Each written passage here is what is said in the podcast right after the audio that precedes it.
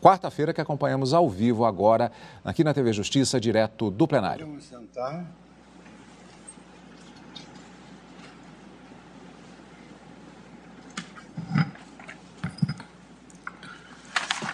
Vamos proceder à abertura da sétima sessão ordinária do plenário do Supremo Tribunal Federal, com a leitura da ata da sessão anterior. Ata da sétima sessão extraordinária do plenário do Supremo Tribunal Federal, realizada em 17 de março de 2022. Presidência do senhor ministro Luiz Fux, presentes à sessão senhores ministros Gilmar Mendes, Ricardo Lewandowski, Carmen Lúcia, Roberto Rosa Weber, Roberto Barroso, Edson Fachin, Alexandre de Moraes, Nunes Marques e André Mendonça. Ausente, justificadamente, o senhor ministro Dias Toffoli. Procurador-Geral da República, doutor Antônio Augusto Brandão de Aras. Abriu-se a sessão às 14 horas e 31 minutos, sendo lida e aprovada a ata da sessão anterior. Não havendo nenhuma objeção, eu considero aprovada a ata, é, manifesto meu desejo de uma boa sessão. Boa tarde, ministra Carmen Lúcia, ministra Rosa Weber aqui no nosso vídeo, ministro Ricardo Lewandowski, ministro Edson Fachin, ministro Alexandre Moraes, ministro Nunes Marques também está no nosso vídeo, ministro André Mendonça aqui presencialmente, e aqui também presente doutor Antônio Augusto Brandão de Ara, nosso Procurador-Geral da República. Então, vamos dar início à sessão é, apregoando a ação direta de constitucionalidade 6138, da relatoria de Vossa Excelência, ministro Alexandre Moraes, que requerente à Associação dos Magistrados Brasileiros, intimados, do Congresso Nacional e outros. Então, Vossa Excelência tem a palavra para o relatório, porque nós teremos três sustentações orais, é, todas elas presenciais. Então, Vossa Excelência tem a palavra para o relatório. Obrigado, presidente. Cumprimento Vossa Excelência, ministro Luiz Fux, cumprimento ministra Rosa Weber, nossa vice-presidente, ministra Carmen, Lúcia, ministros, também o doutor Adas, procurador-geral é, da República. Presidente, que trata-se de ação direta é, de inconstitucionalidade, é, com, com pedido de medida cautelar proposta pela Associação dos Magistrados do Brasil, e tendo por objeto os dois incisos do parágrafo 1 do artigo 12C, incisos 2 e 3 da Lei 11.340-2006, a Lei Maria da Penha. Esses dois incisos foram incluídos pela Lei 13.827 de 2019. O artigo 12c diz: verificada a existência de risco atual ou iminente à vida ou à integridade física da mulher em situação de violência doméstica e familiar ou de seus dependentes, o agressor será imediatamente afastado do lar, domicílio ou local de convivência com a ofendida. Inciso primeiro, que já existia pela redação original, pela autoridade judicial. E a partir de agora, os objetos impugnados. Inciso segundo, pelo delegado de polícia, quando o município não for sede de comarca. Ou, inciso terceiro, pelo policial, quando o município não for sede de comarca e não houver delegado disponível no momento da denúncia. Parágrafo 1. Nas hipóteses dos incisos 2 e 3 do caput desse artigo, o juiz será comunicado no prazo máximo de 24 horas e decidirá em igual prazo sobre a manutenção ou a revogação da medida aplicada, devendo dar ciência ao Ministério Público concomitantemente. O requerente, a requerente, a associação requerente sustenta que, ao conferir ao delegado de polícia ou ao policial a atribuição para determinar o imediato afastamento do agressor do lar, domicílio ou local de convivência, a norma impugnada implicaria ofensa à inviolabilidade de domicílio, previsto no artigo 5 inciso 11, a liberdade do indivíduo sem observância do devido processo legal, artigo 5 inciso 44. Na verdade, são os dois paradigmas apontados, o artigo 5 inciso 11 e o artigo 5 inciso 44. E a reserva de jurisdição constitucionalmente diz a requerente, estabelecida para essa é, hipótese. Também, aqui, presidente, a autora argumenta que os dispositivos impugnados institucionalizariam um, entre aspas, estado policialesco, já que incentivariam, também aqui, entre aspas, a edição de outras leis para, onde não houver juiz, delegados ou policiais, decretarem prisão temporária, preventiva, conceder liberdade, etc. Fecha aspas. O que, segundo a autora, representaria ofensa ao princípio da separação de poderes e, como consequência, o desvirtuamento do Estado democrático de direito. Houve, como disse, é, requerimento de suspensão é, cautelar, eu não concedi a cautelar, adotei o rito do artigo 12 da Lei 9868. O presidente da República defendeu a constitucionalidade das normas, ressaltando que a medida atacada tem por finalidade resguardar a mulher, vítima de violência doméstica, e conferir efetividade à própria Lei Maria da Penha, em observância ao disposto no parágrafo 8 do artigo 226 da Constituição Federal. O Senado Federal atestou a regularidade do processo legislativo em que se produziu a Lei 13.827, salientando que, embora as medidas protetivas de urgência previstas na Lei Maria da Penha representem um importante instrumento para a, prevenção de eventuais agressões praticadas contra as mulheres, é, as normas editadas e agora impugnadas buscaram aperfeiçoar essa sistemática ao dar mais agilidade, visando a um nível maior de proteção das mulheres em relação às agressões e violências domésticas. Da mesma forma, a Câmara dos Deputados defendeu a lei, a Advocacia Geral da União igualmente defendeu a constitucionalidade da lei, manifestando-se pela improcedência do pedido. Cito no relatório que já distribuí a todos, é, cito é, trecho da ementa da Advocacia Geral da União.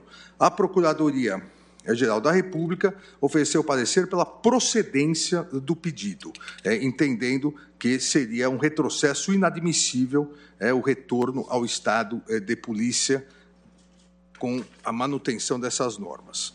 Em 16 de 6 de 2021, pedi dia para julgamento nos termos do artigo 21, inciso 10 do regimento. É o relatório, presidente.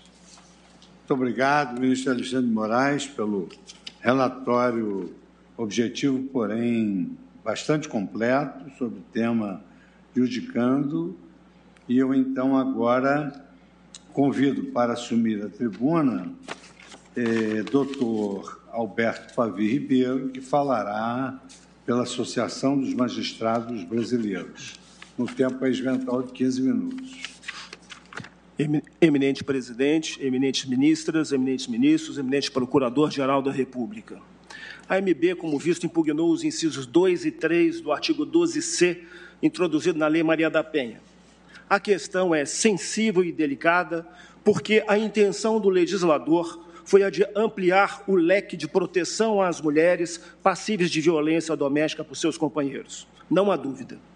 Os dispositivos impugnados, como visto no relatório, estão conferindo às autoridades policiais competência para, para, para, praticar ato que é da competência do Poder Judiciário, em clara ofensa ao princípio da reserva absoluta de jurisdição. Os dispositivos autorizam delegados e agentes de polícia, diante da existência de risco atual e iminente à vida ou à integridade física da mulher, em situação de violência doméstica e familiar ou de seus dependentes, a promover o imediato afastamento do lar, do domicílio ou local de convivência com a ofendida, quando o município não for sede da comarca, porque nesse caso não haveria um magistrado para ser acionado presencialmente. Friso essa condição prevista nesses incisos. Apenas nessa hipótese é que ela autorizaria a atuação dos agentes de polícia sem a ordem judicial, porque se o município for sede de comarca e tiver magistrado para ser acionado presencialmente, ela será inaplicável. A alteração legislativa, eminentes ministros, se deu em 2019 quando havia já havia previsão legal de acionamento dos juízes em situação de urgência ou em plantão por videoconferência ou de forma virtual. Veio a pandemia e o Poder Judiciário se aparelhou imensamente para prestar jurisdição à distância, sem a presença física do magistrado. Daí já se pode ver, eminentes ministros, que se em 2019 já não havia necessidade de a lei atribuir uma competência absoluta do Poder Judiciário a agentes do Poder Executivo, que dirá agora em 2022. Eminentes ministros, a medida prevista no caput do artigo 12c já é de gravidade patente, conquanto necessária, para ampliar a proteção das mulheres e seus dependentes da violência de seus companheiros. E dada a gravidade da medida, lembro, a de determinar o afastamento cautelar do possível agressor do lar, domicílio ou local de convivência, é que somente poderia ser tomada por autoridade judiciária, como previsto no inciso 1. Conferir ao delegado de polícia ou ao policial tal competência implica clara ofensa ao inciso 11 do artigo 5 Implica ainda ofensa também ao inciso 54 do artigo 5 com efeito, não se pode cogitar da possibilidade de um policial ou delegado vir a penetrar no lar, domicílio local de convivência, sem ordem judicial, para retirar alguém do ambiente e ainda mantê-lo afastado, privando de sua liberdade. A lei não pode conter tal autorização, porque a Constituição somente estabeleceu as exceções nela previstas: flagrante delito, desastre ou autorização judicial. E a hipótese do caput do artigo 12c não é de flagrante delito. Se fosse, não haveria necessidade dessa lei. Não é só. Exatamente por se tratar de hipótese submetida à reserva de jurisdição absoluta e não relativa, pouco importa que a lei tenha previsto a submissão do ato praticado pelo delegado ou policial no prazo de 24 horas à autoridade judicial para manutenção, revogação ou alteração. Não pode ser atribuído a nenhum agente do Poder Executivo a competência que é do magistrado.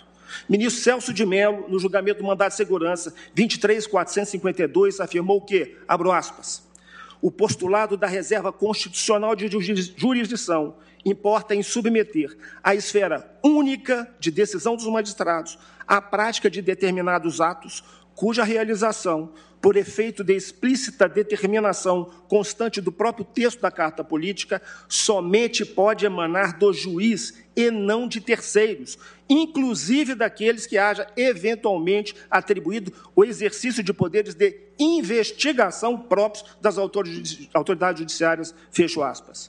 A lição tem aplicação certa ao caso sob exame. Mas há mais. Indague-se qual seria o alcance desses dispositivos na sociedade brasileira. E a resposta será mínimo. O alcance é mínimo. De acordo com os dados do CNJ, ainda que haja um número expressivo de comarcas sem a presença de juiz, cerca de 48%, de outra banda, cerca de 85% da população brasileira reside em comarcas onde há presença física de magistrados. E mesmo havendo essa presença física de magistrados nas comarcas onde se faz presente a quase totalidade da população brasileira, a violência à mulher campeia. A conclusão é óbvia. É de que não há relação de causa e efeito em a presença física de um magistrado nas comarcas e o sistema de proteção à vida das mulheres. Então, a lei aqui impugnada, além de inconstitucional, é inócua, não terá a eficácia que supôs o legislador. Eminentes ministros, a atividade jurisdicional, sabem bem, Vossas Excelências, pressupõe a capacidade técnica de interpretar a lei para julgar. Ela não pode ser atribuída ao delegado de polícia ou, na sua ausência, ao agente de polícia. Trata-se da institucionalização, sim, do Estado policialesco. Estará justificada a edição de outras leis para, onde não houver juiz, virem delegados ou policiais a atuar em substituição a eles. Será o desvirtuamento do Estado democrático de direito, pois ao invés de fazer com que o cidadão tenha acesso ao Poder Judiciário, passe-se a atribuir atividades do Poder Judiciário a agentes públicos do Poder Executivo desprovidos do dever funcional da imparcialidade. Essa linha divisória não pode ser ultrapassada minimamente. Para finalizar, eminentes ministros, permito lembrar uma frase atribuída ao então vice-presidente da República, Pedro Aleixo, quando indagado se não confiaria no presidente da República para aplicar o famigerado AI-5. Teria dito Pedro Aleixo que no presidente ele confiava, mas não no guarda da esquina. É dizer, ele admitia que o presidente fosse o juiz do AI-5, mas temia a aplicação pelo guarda da esquina. Pois bem, aqui a lei questionada, eminentes ministros, está atribuindo ao guarda da esquina uma competência seríssima que a Constituição atribuiu com exclusividade aos magistrados. Com essas considerações, requer a MB a procedência do pedido. Muito obrigado.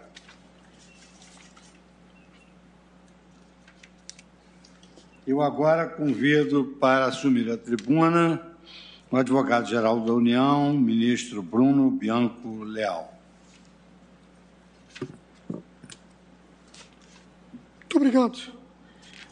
Excelentíssimo senhor presidente, ministro Luiz Fux, excelentíssimo ministro relator, ministro Alexandre de Moraes, excelentíssimas senhoras ministras, excelentíssimos senhores ministros, excelentíssimo senhor procurador-geral da República, advogados públicos e privados, colegas servidores, excelências.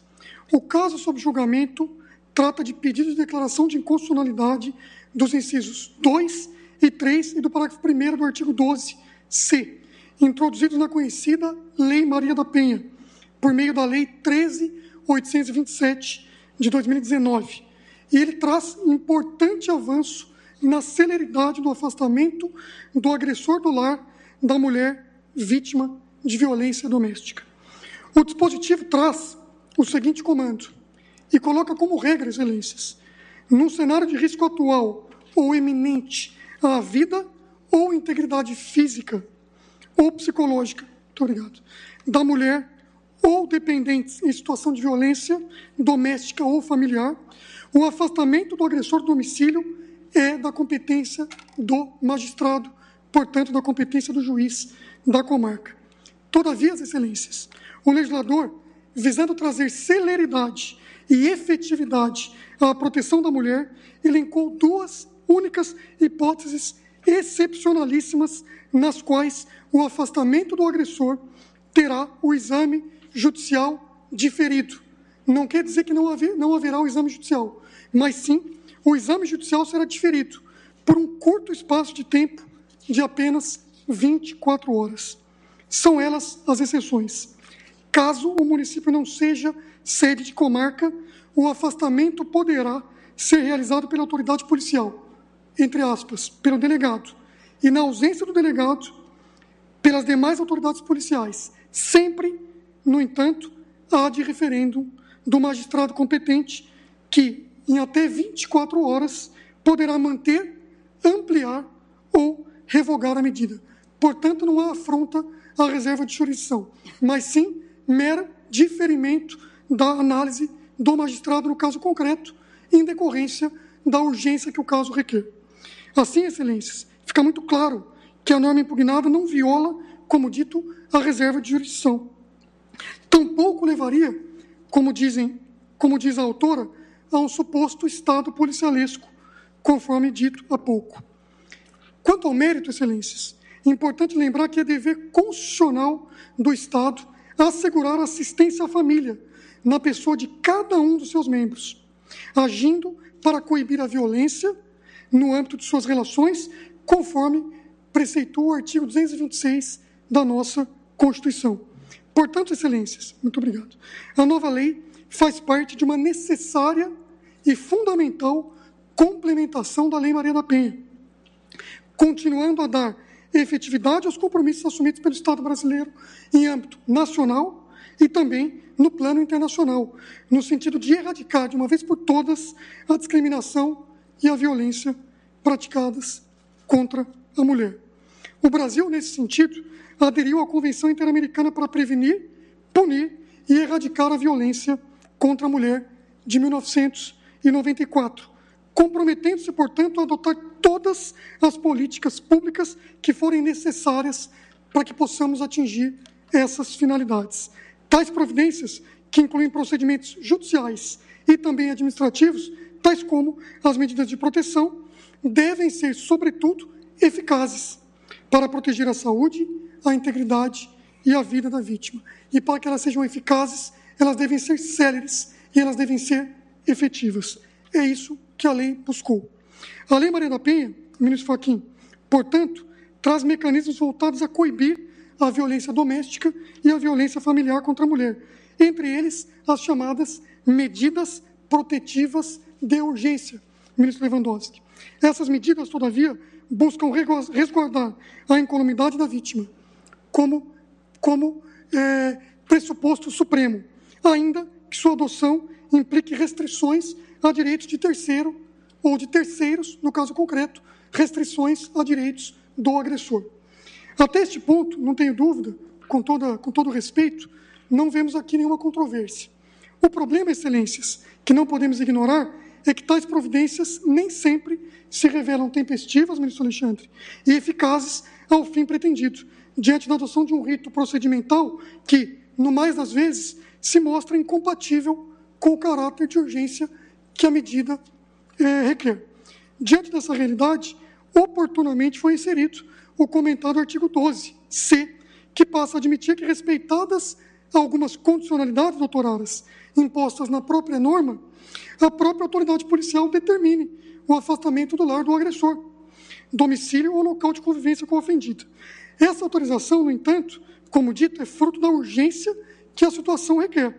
É compatível com a separação de poderes ela é compatível com o devido processo legal e não ofende a cláusula de reserva judicial, obviamente, porque estamos diante de uma situação excepcionalíssima, como disse há pouco, a situação de agressão eminente à vítima ou à sua família. Lembro, ademais, que o dispositivo legal somente autoriza a adoção das medidas por determinação policial quando não seja possível a obtenção de ordem judicial de maneira oportuna, eficiente e célere, presidente Fux. A providência de afastamento compete, portanto, prioritariamente e como regra, à autoridade judicial. Somente cabendo ao delegado de polícia adotá-la quando a violência ocorrer em município que não seja sede de comarca, como muito bem lembrado no relatório do ministro Alexandre de Moraes. As demais autoridades policiais, por sua vez, apenas estarão habilitadas com quando o afastamento for em comarca, em município que não é sede de comarca, e também quando a autoridade policial, leia-se o delegado, também, ministro André, não tiver disponível, sempre tendo em vista a urgência que o caso requer e a saúde e salubridade da vítima, no caso, a mulher vítima de violência doméstica. Igualmente, excelências, também é necessária a existência de risco atual ou iminente à vida ou à integridade física da mulher ou de seus dependentes, por óbvio, em situação de violência doméstica ou familiar. Portanto, mais um requisito expresso na legislação. E nessas hipóteses, quando a violência já esteja sendo praticada ou esteja próxima de acontecer, não seria razoável se exigir da vítima que procure a autoridade judicial em outro município, em outra comarca, e aguarde a prolação de uma ordem judicial de afastamento do agressor, sob pena de retirar o caráter de urgência da medida. E sob pena também, ministro Gilmar Mendes, da medida se tornar ineficaz e termos aqui o risco efetivo a essas pessoas vítimas de violência doméstica. Importante aclarar, ministra Carmen Lúcia, ainda que essa determinação excepcional e urgente de afastamento do agressor nunca será subtraída do crivo judicial, o qual resta tão somente, como eu disse há pouco, diferido por um curtíssimo espaço de tempo de 24 horas, tendo em vista a urgência que o caso requer. Assim, não se verifica a situação em absoluto de sobreposição ou desrespeito à atividade do juiz, mas uma mera atuação supletiva da autoridade policial naquelas hipóteses somente e exclusivamente de impossibilidade da tutela jurisdicional em tempo hábil. Portanto, em momento algum, a norma busca subtrair a medida do controle tanto do Ministério Público quanto do controle do controle, perdão, jurisdicional. Trata-se, portanto, de mera antecipação de medida provisória de urgência, como ocorre, que eu trato, trago aqui como exemplo, no, no caso de flagrante, quando qualquer um do povo pode prender quem quer que esteja cometendo um crime, devendo o auto de prisão ser encaminhado ao juiz competente no mesmo prazo de 24 horas, porque a urgência que o caso requer faz com que qualquer do povo pode tomar, possa tomar essa atitude. No entanto, isso não retira do Poder Judiciário o crivo posterior. É um mero como disse, diferimento da atividade jurisdicional. A respeito do tema, trago aqui o, o Supremo Tribunal Federal julgar o recurso extraordinário 603 616 atesta que a garantia da inviolabilidade do domicílio preservada nos casos, será preservada nos casos de flagrante delito se a prisão for ulteriormente submetida a um controle jurisdicional. Portanto, não há que se falar em qualquer afronta à reserva de jurisdição. Por fim, excelências, o âmbito de proteção da garantia fundamental da inviolabilidade domiciliar, contrariamente ao quanto dito pela, pela requerente, previsto no artigo 5 inciso 11 da Constituição Federal, não possui o alcance sugerido, que pretende ampliá-lo a ponto de inviabilizar a atuação policial voltada à prevenção de casos de violência doméstica, especialmente os casos de violência contra a mulher, uma prioridade, um caso fundamental eh, do governo brasileiro e da própria nação brasileira. A jurisprudência da Suprema Corte tem sedimentado que nenhum direito fundamental pode ser convertido em instrumento de salvaguarda de condutas ilícitas. Portanto, excelências, a própria, a própria causa de garantia da inviolabilidade do domicílio não impede o ingresso de terceiros ou de autoridades públicas em domicílios em casos específicos de flagrante delito, desastre ou para prestação de socorro a vítimas. Portanto, não haveria nenhuma inovação ou não há qualquer inovação nessa legislação, a não ser a busca de proteção da saúde e salubridade das mulheres e da família vítimas de violência doméstica. Portanto, excelências, a edição dos incisos 2 e 3 e do citado parágrafo 1 do artigo 12 da Lei Maria da Penha é resultante de adequado balanceamento realizado pelo legislador sobre os valores constitucionais envolvidos nas situações de violência doméstica contra a mulher, ponderando entre a proteção da vida, da integridade e da dignidade da mulher vítima de violência doméstica e, por outro lado, o direito do agressor de permanecer em sua residência até que haja uma ordem judicial de afastamento. Nesse caso, optou o legislador, em meu sentir, e na ótica da Advocacia Geral da União, por prestigiar os primeiros postulados. Portanto, prestigiar o direito à integridade, à dignidade da mulher vítima de violência doméstica, em detrimento de uma, um pequeno, um pequeno, uma pequena afronta a um direito do agressor, no caso concreto, tendo em vista a urgência que a medida requer. Esta, como dita, também nesta ponderação de princípios, é a visão clara da Advocacia Geral da União. Portanto, Excelências, ante o exposto, agradecendo a atenção de Vossas Excelências, a Advocacia Geral da União manifesta pela total improcedência do pedido formulado na presente ação direta de inconstitucionalidade pelos fatos e fundamentos trazidos. Eu agradeço uma vez mais a todos. Muito obrigado. Muito obrigado, ministro Bruno Bianco, pela sua sustentação oral. Agora concedo a palavra a Sua Excelência Procurador-Geral da República, doutor Antônio Augusto Brandão de Aras. Cumprimento, cumprimento o excelentíssimo senhor presidente do Supremo Tribunal Federal, ministro Luiz Fux, cumprimento a excelentíssima senhora ministra Rosa Weber, vice-presidente, a senhora ministra Carmen Lúcia, os seus ministros, o senhor ministro relator eh, Alexandre de Moraes, o ministro da AGU, Bruno Bianco, o doutor Alberto Pavi, advogado, aos servidores, servidoras, todos que nos acompanham pela rede mundial de computadores. Os dispositivos impugnados tornam dispensável a autorização judicial para afastar imediatamente o agressor do lar em caso de violência doméstica e familiar contra a mulher. Quando o município não for sair da comarca e for constatado risco atual iminente à mulher ou a seus dependentes, permite-se nos termos do, da, dos dispositivos aqui questionados, que o delegado, ou na falta deste, o policial, afaste o agressor do lar. A família, como todos sabem, é reconhecida como a base da sociedade, tem especial proteção do Estado. Em virtude do histórico da violência, notadamente aquela que se pratica contra as mulheres, a Constituição expressamente previu no parágrafo 8 do artigo 226, a criação de mecanismos para coibir a violência no âmbito das relações familiares. O texto constitucional foi corroborado por diplomas internacionais, como a Convenção sobre a Eliminação de Todas as Formas de Discriminação contra a Mulher e a Convenção Interamericana para Prevenir, Punir e Erradicar a Violência contra a Mulher. A Lei 11.340 de 2006, por sua vez, buscou ampliar a tutela das mulheres inserida no contexto da violência doméstica e familiar, criando um microsistema protetivo especializado e multidisciplinar. Esse tipo de violência tem peculiaridades, sobretudo por sua natureza cíclica. Segundo dados ministrados pela criminologia, mulheres vitimadas pela violência doméstica experimentam, em geral, um perigoso ciclo de alternância entre momentos afetuosos e hostis, em uma escalada cujo ápice pode ser a morte.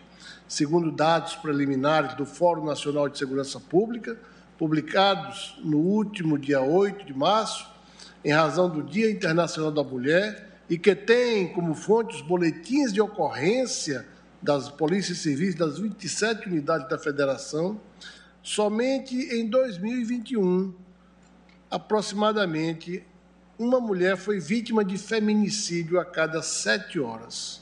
Boa parte desses crimes acontece no âmbito doméstico e familiar.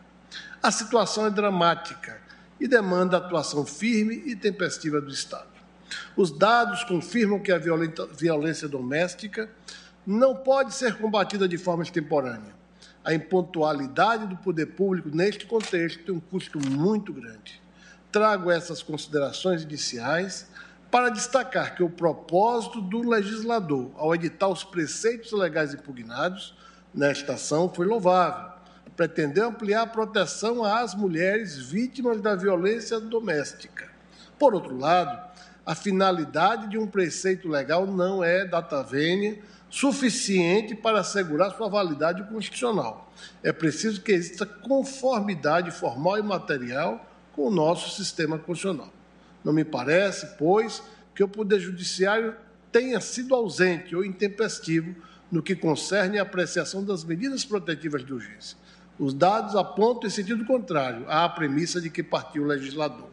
Recorde-se de que, precedentemente, já se havia tentado incorporar dispositivo similar ao ordenamento jurídico brasileiro por ocasião do PL 7 de 2016, de que se originou a Lei 13.505 de 17, quando o Congresso Nacional deliberou pela inclusão do artigo 12b na Lei Maria da Penha. Esse dispositivo permitiria à autoridade policial aplicar provisoriamente, até ulterior deliberação judicial, algumas medidas protetivas de urgência. Manifestando-se, todavia, sobre o PL 7 de 16, o Consórcio Nacional de Organizações que elaborou o anteprojeto da Lei Maria da Penha, é, constituído por é, instituições da sociedade civil, além de outras entidades como a Maria da Penha, manifestaram-se contrários à sobredita proposta legislativa, que, segundo afirmaram em nota pública, subvertia a Lei 11.340 de 2006.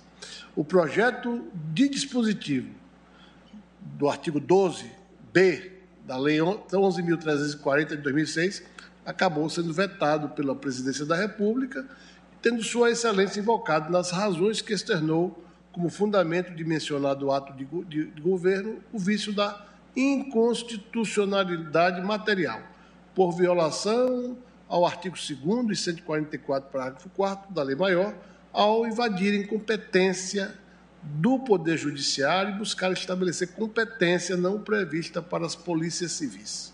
A posterior Lei 13.827 de 2019, entretanto, acrescentou à Lei Maria da Penha o ora questionado artigo 12c, a teor do qual, em caso de risco atual ou iminente à vida ou à integridade física da mulher ou de seus dependentes, decorrentes de violência doméstica ou familiar, o agressor poderá ser afastado do lar pelo delegado de polícia ou até mesmo policial, nas hipóteses que definem. As mencionadas entidades de defesa do direito das mulheres emitiram uma outra nota pública, manifestando-se pela inconstitucionalidade dos incisos 2 e 3 e do parágrafo 1 do artigo 12c da Lei Maria da Penha, por violação às liberdades civis, ofensa ao princípio da reserva de jurisdição e embaraço à real eficácia das medidas protetivas de urgência. Certamente, pretendeu o legislador ampliar a proteção às mulheres vítimas de violência doméstica no intuito de conferir efetividade e celeridade à medida protetiva de afastamento do lar em caso de urgência, quando o fato criminoso ocorre em território de município que não seja sede de comarca. Porém, a atuação do Poder Judiciário é constante e permanente, sem solução de continuidade. Os sistemas de rodízio e plantões garantem a jurisdição em todos os rincões do país, 24 horas por dia, inclusive durante os finais de semana e feriados, o que ocorre também em relação à organização e funcionamento do Ministério Público Brasileiro, evidentemente com as ressalvas durante o período da Covid, queira Deus já esteja se findando. O zelo do Poder Judiciário com a integridade física e psicológica das mulheres vítimas de violência doméstica e familiar evidencia-se pela celeridade da apreciação das medidas protetivas de urgência, por vezes em tempo muito inferior ao prazo de 48 horas prescrito no artigo 18 da Lei Maria da Penha. Ressalte-se o permanente incremento do número de juizados especializados, os investimentos em capacitação na área, fomento dos programas de conscientização, além de ações nas redes de apoio, entre outras medidas que vêm sendo adotadas e ampliadas para o necessário enfrentamento da violência contra a mulher. Um exemplo disso é a integração entre a Polícia Civil e o Poder Judiciário, já existente em diversos estados e no Distrito Federal, o que viabiliza a apreciação pelos magistrados de medidas protetivas de urgência de forma eletrônica em menos de 24 horas. Outro exemplo é a prática habitual da concessão de medidas protetivas, sem a oitiva prévia do Ministério Público em razão da urgência, diferindo-se o contraditório pelo perículo, para, pelo perículo imora. Os bons propósitos que inspiraram a elaboração legislativa da Ata Vênia não são suficientes para assegurar sua validade constitucional. É necessário que a liberdade de conformação do legislador seja exercida dentro do que Kelsen chamou de moldura normativa, espaço no, que, no qual lhe é dado fazer opções legítimas. O legislador, conquanto bem intencionado, transbordou da moldura constitucional. Atribuir aos policiais, aos delegados de polícia, a competência para que, sem determinação judicial, promovam imediato afastamento do agressor é medida que viola a reserva de jurisdição exigida para restringir o direito fundamental à liberdade de locomoção, além de vulnerar o devido processo legal e extrapolar as competências constitucionais definidas no artigo 144 da Lei Maior. O afastamento compulsório do agressor consiste em, consiste em providências que extravasam os, dos limites da função da Polícia Judiciária constitucionalmente restrita à tarefa de coligir elementos de autoria e materialidade para elucidação de crimes. É verdade que o afastamento do agressor do lar trata de medida trata-se de medida tipicamente cautelar, pela, pelo que sua determinação há de ser e decorrer do exercício da função judicial jurisdicional, evidentemente reservado aos juízes e tribunais competentes. A Adotar a validade da norma questionada implica despojar, despir, proprietários e possuidores de contato com o bem móvel ah, e da sua posse, propriedade ou mesmo de mera detenção, violando a cláusula do devido processo legal, segundo a qual ninguém será privado de seus bens sem o respeito a esta garantia e o processo devido é aquele submetido ao crivo de um órgão judicante, com todo respeito às autoridades policiais que cumprem função imprescindível para o funcionamento do Estado democrático de direito. Não se há de delegar parcela de jurisdição a agentes estranhos ao próprio Poder Judiciário. Em relação à polícia, registre-se que o artigo 11, inciso 1 da, da Lei 11.340 de 2006 prescreve a evidenciar o cuidado com a integridade física da mulher, que no atendimento que é, àquela que se encontra em situação de violência doméstica e familiar, a autoridade policial deverá, entre outras providências, garantir proteção policial quando necessário, comunicando de imediato ao Ministério Público e ao Poder Judiciário o fato. Policiais não receberam da Constituição de 88 um permissivo para expedir mandados de despejo, mandados de busca e apreensão, determinar interceptações telefônicas, quebrar o sigilo de dados, o afastamento do lar ou quaisquer outras providências análogas. Essas atribuições também não são dos membros do Ministério Público. À luz da distribuição constitucional de competências, medidas invasivas dessa natureza foram confeiadas com absoluta exclusividade ao Poder Judiciário. Por isso, o deferimento de medidas protetivas há de ser precedido do indeclinável escrutínio judicial, o que inclui a verificação da medida mais adequada, necessária e proporcional para garantir a integridade da vítima. Finalmente, senhor presidente, senhoras ministras, senhores ministros, é importante dizer que o Ministério Público Brasileiro, através do Conselho Nacional do Ministério Público, da Procuradoria-Geral da República, do Conselho Nacional dos Procuradores Gerais e com o apoio de outras instituições, tem se valido da Ouvidoria Geral e Nacional das Mulheres, tem trabalhado com um programa de, direito, de proteção ao direito das vítimas, tem trabalhado também com um programa de direito e diversidade, promovendo o enfrentamento ao discurso do ódio e promovendo a tolerância entre todas as ideias, credos, etnias, para que haja a compreensão da importância da paz e harmonia sociais, dentre as quais a proteção à família, à mulher e a todas as pessoas que possam estar, eh, ainda que temporariamente, em estado de vulnerabilidade.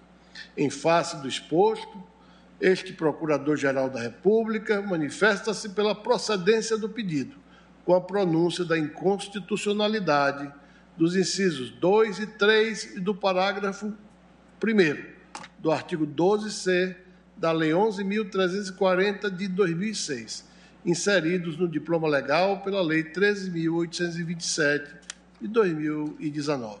Muito obrigado, senhor presidente, senhoras ministras, senhores ministros. Muito obrigado, Sua Excelência, Procurador-Geral da República. Concedo a palavra agora a Sua Excelência, o ministro Alexandre Moraes, para o voto. Obrigado, presidente. Inicialmente, eu, eu cumprimento as sustentações orais, doutor Alberto Pai Ribeiro, o ministro Bruno Bianco Leal, advogado-geral da União, e doutor Augusto Aras, procurador-geral da República. Presidente, ra rapidamente, em relação à legitimidade ativa, obviamente aqui é, a AMB possui a legitimidade ativa, e aqui há, inclusive, nós, em outros casos, alargamos a pertinência temática, aqui nem haveria essa necessidade, porque é patente, ao meu ver, a pertinência temática. Faço uma observação também em relação à possibilidade de manutenção do julgamento da ação, apesar de uma alteração posterior. É, houve alteração posterior é, do artigo 12C, é, a, a Lei 13.827 de 2019, é, depois é, alterou, foi alterada pela Lei 14.188 de 28 de julho de 2021, é, que incluiu no caput é, a violência, a integridade psicológica então, antes era verificada a existência de risco atual ou iminente à vida ou à integridade física da mulher em situação de violência doméstica. Agora é verificada a existência de risco atual ou iminente à vida ou à integridade física ou psicológica da mulher. E os incisos se referem a esse caput, mas, a meu ver, não há eh, nenhuma é, prejudicialidade é, porque é, não houve mudança substancial no que fora impugnado. Em relação eh, ao mérito, eh, presidente, como já destacado, não só no relatório, mas também pelas sustentações orais, a questão é a introdução pela lei da possibilidade de uma atuação cautelar e supletiva do delegado, da autoridade policial, delegado de polícia, eu diria atuação cautelar, supletiva e excepcional é, da, do delegado de polícia, autoridade policial ou do próprio policial, no sentido, presidente, de afastar o agressor do lar, domicílio ou local da convivência com a ofendida em caso de risco atual ou iminente à vida ou à integridade física ou psicológica da mulher ou de seus dependentes. As situações aqui de violência doméstica e é, familiar como já dito, inciso 2 e 3 e parágrafo 1 do artigo 12C. A lei é, vem em complementação à própria regra estabelecida no artigo 22.2 da Lei Maria da Penha, essa que se mantém inalterada, que é exatamente a regra, não a excepcionalidade, que constatada a prática de violência doméstica e familiar contra a mulher, nos termos desta lei, o juiz poderá é, aplicar o afastamento do lar, domicílio, local de convivência com ofendida. A regra permanece, a regra é o afastamento por decisão judicial e, excepcionalmente, é, de forma supletiva e ad referendo do magistrado do Poder Judiciário, a, a, a, alteração legislativa permite que o delegado, que a autoridade policial, delegado de polícia, é, possa exercer essa, esse afastamento, essa função, quando o município não for sede de comarca. E ainda, ainda supletivamente, a própria autoridade policial ou policial, quando o município também não for sede de comarca e também não houver delegado disponível no momento da denúncia. Lamentavelmente, ainda no Brasil, nós temos inúmeros municípios que não têm delegado de polícia é na delega... inúmeros que não têm delegacia, inúmeros que não têm delegado de polícia é na é delegacia. Então, nesse caso, haveria uma, uma segunda supletividade, diríamos assim, por parte do policial. Mas, em ambas as hipóteses, o juiz deve ser comunicado no máximo, prazo máximo de 24 horas e ele referendará ou não, ou seja, a decisão é, será, será é, a decisão final será judicial. Aqui, presidente, ministra Carmen, ministra Rosa, ministros, o que se discute é se existe nessa medida, nessa possibilidade do afastamento, se, primeiro, se existe a cláusula de reserva jurisdicional prévia. Se é possível, nesse âmbito, que a autoridade policial exerça uma função cautelar. Na sequência, é, se eventualmente aqui a proporcionalidade em se é, conferir a autoridade policial ao próprio é, policial, e se não haveria desrespeito à inviolabilidade é, domiciliar. Eu quero recordar, em primeiro lugar, que a possibilidade da autoridade de uma autoridade policial conceder medidas cautelares no processo penal não é nova mesmo referente à liberdade. É, o artigo 322 do Código de Processo Penal permite que a autoridade policial decida pela concessão ou não de fiança de quem foi preso em flagrante. É, desde que a pena não seja superior à pena máxima a quatro anos. E aqui nem há referendo do juiz. É, aqui quem decide é a autoridade policial. Por que, que eu inicio com isso? Porque o Supremo Tribunal Federal já inúmeras vezes é, entendeu é, que há hipóteses onde há obrigatoriamente uma reserva jurisdicional absoluta. É uma interceptação telefônica, é mandado é, de busca e apreensão dentro é, do domicílio. Em outras hipóteses, o Supremo Tribunal Federal é, entende que não há, mesmo que, sejam, é, que seja algo mas é coercitivo. Nós mesmos decidimos aqui a possibilidade do COAF e o Ministério Público é, trocar informações. Então, a questão aqui é se essas alterações realmente ferem é, a, eu diria, absoluta primazia do Poder Judiciário aqui em conceder essa medida cautelar preventivamente, previamente, perdão, porque insisto, é, é sempre será de referendo no magistrado em 24 horas, ou se essa medida se adequa a todo o sistema internacional de proteção às mulheres. Essa é a questão. Se nós formos, e, e, e eu, essa parte vou passar rapidamente, está no meu voto escrito, mas se nós formos analisar a evolução do sistema, desse sistema internacional de proteção aos direitos humanos da mulher, nós vamos verificar que, em virtude das agressões permanecerem, é, da gravidade é, das agressões, do número espantoso, não só no Brasil, no mundo dessas agressões, foi havendo toda uma articulação mundial é, para declarações de direito, para resoluções, para é, realmente políticas públicas e normativas de efetividade, não só discurso. É, se nós formos lá atrás, 1791, né, apresentada na, na Convenção Nacional, Assembleia Constituinte Francesa, em 1791, já uma declaração dos direitos da mulher e da cidadã, que foi apresentado paralelamente Vossa Excelência me permite por favor. Parte? O Lampo de Gus, no entanto, foi só por apresentar, guilhotinada, né? Só por apresentar. Digo isso, o professor Dalmo Dalari tem um livro sobre ela, porque a Declaração dos Direitos do Homem era do homem mesmo, macho, e não atingia as mulheres. Ela então apresentou e foi guilhotinada. Só o aparte para lembrar que, quando a gente luta pelos direitos da mulher, como afirma agora Vossa Excelência, a efetividade precisa de ser dita para que a retórica não seja boa, não vire bandeira até dos que são contra o progresso e a evolução. De vez em quando, algumas de nós somos guilhotinadas ainda, quando não canceladas, figurativamente por enquanto. Mas é bom sempre lembrar de Olampo de Gouges. Obrigada, presidente. Obrigada, relator. Exatamente, ministra Carmen, para que não fique, eu salientei isso, só no discurso.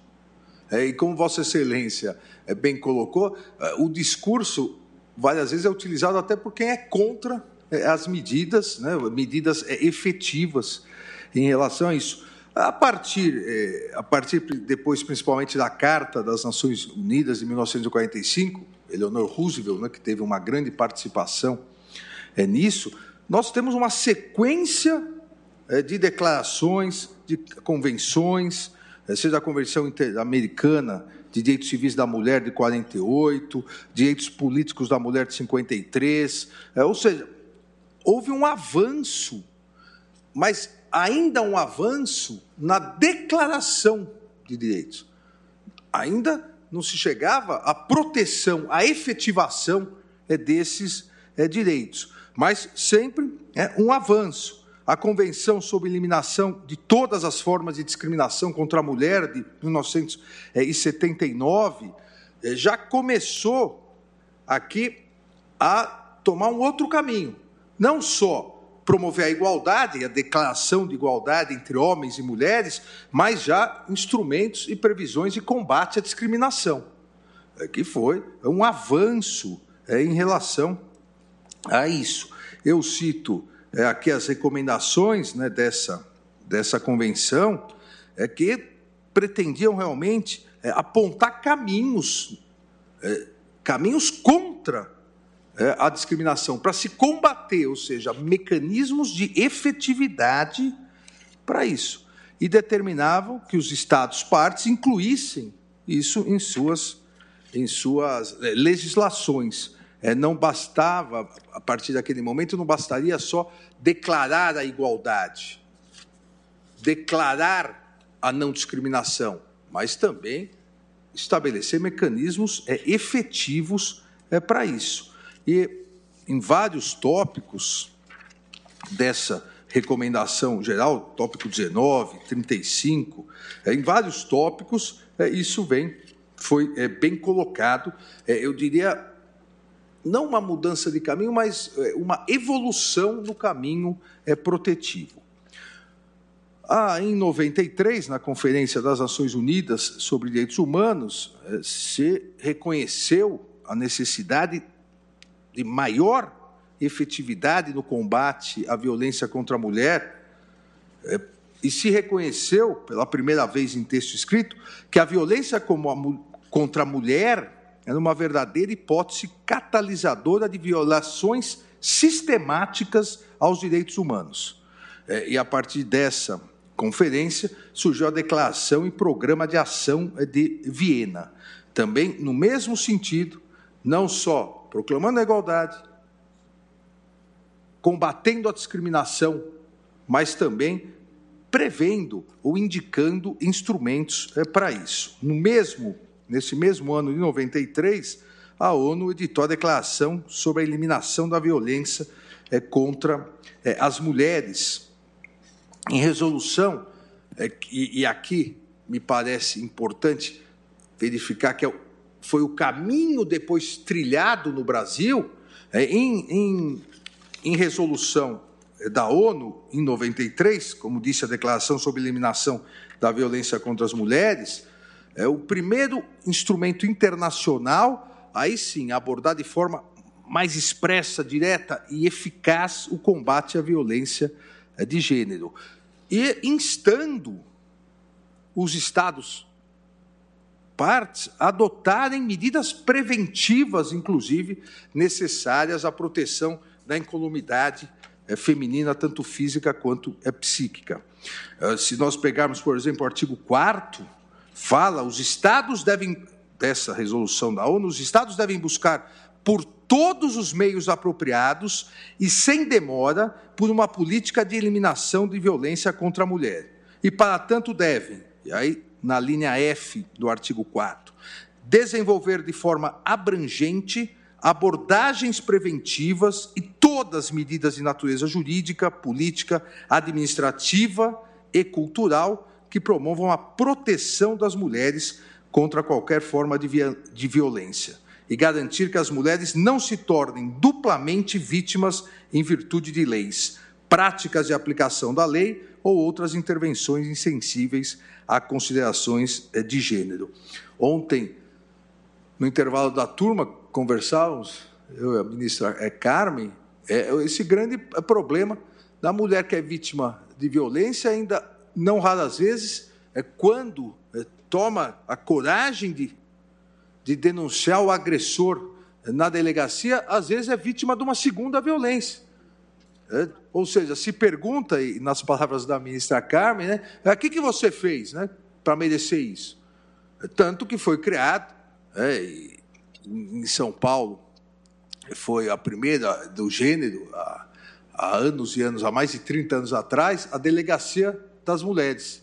Década de 80. De, pelo, inclusive pelo então secretário de Segurança Pública, depois presidente da República, é, o presidente Michel Temer, como secretário de Segurança Pública, criou a primeira delegacia é, da mulher em São Paulo e em outros estados. Isso foi se desenvolvendo isso faz uma diferença enorme, não só para incentivar as mulheres a irem até a delegacia, mas o tratamento inicial dado é, e a rapidez é, na solução. Então, dentro dessa ideia, dentro dessa ideia desse sistema internacional de proteção às mulheres, é, de efetividade. E como diz a resolução da ONU, todas as medidas desenvolver de forma abrangente abordagens preventivas e todas as medidas de natureza jurídica, política, administrativa e cultural que promovam a proteção das mulheres contra qualquer forma de violência. Na sequência, tivemos a plataforma de Pequim, né, resultante da quarta Conferência Mundial sobre Mulher, em 95, que no tópico 124, estabeleceu a necessidade de colocar ênfase na prevenção da violência e na perseguição dos infratores. Então, jamais aqui mais um degrau galgado, é, agora também se verificar a prevenção, mas também a perseguição dos infratores, adotando medidas para assegurar a proteção das mulheres com remédios justos e eficazes justos e eficazes. Isso foi evoluindo. O protocolo facultativo à Convenção sobre Eliminação de Todas as Formas de Discriminação contra a Mulher reafirmou essas e aqui incorporado no Brasil em 2002 pelo decreto 4.316, reafirmou as declarações tanto dos documentos que eu citei parcialmente de Viena, como também é de Pequim. Em 94, tivemos a Convenção Interamericana para prevenir, punir e erradicar a violência contra a mulher, a, chamada Convenção de Belém do Pará, é incorporada aqui é, pelo decreto 1973, ou seja, todo esse sistema foi sendo criado, foi sendo desenvolvido, é, todo esse sistema foi sendo aperfeiçoado, é, no sentido da criação de mecanismos, não só de se declarar igualdade, de se declarar proibição à discriminação, mas também, presidente, da criação de mecanismos preventivos e repressivos eficazes. Proteção da mulher, prevenção da violência e, como disse na Conferência de Pequim, perseguição é, dos é, infratores.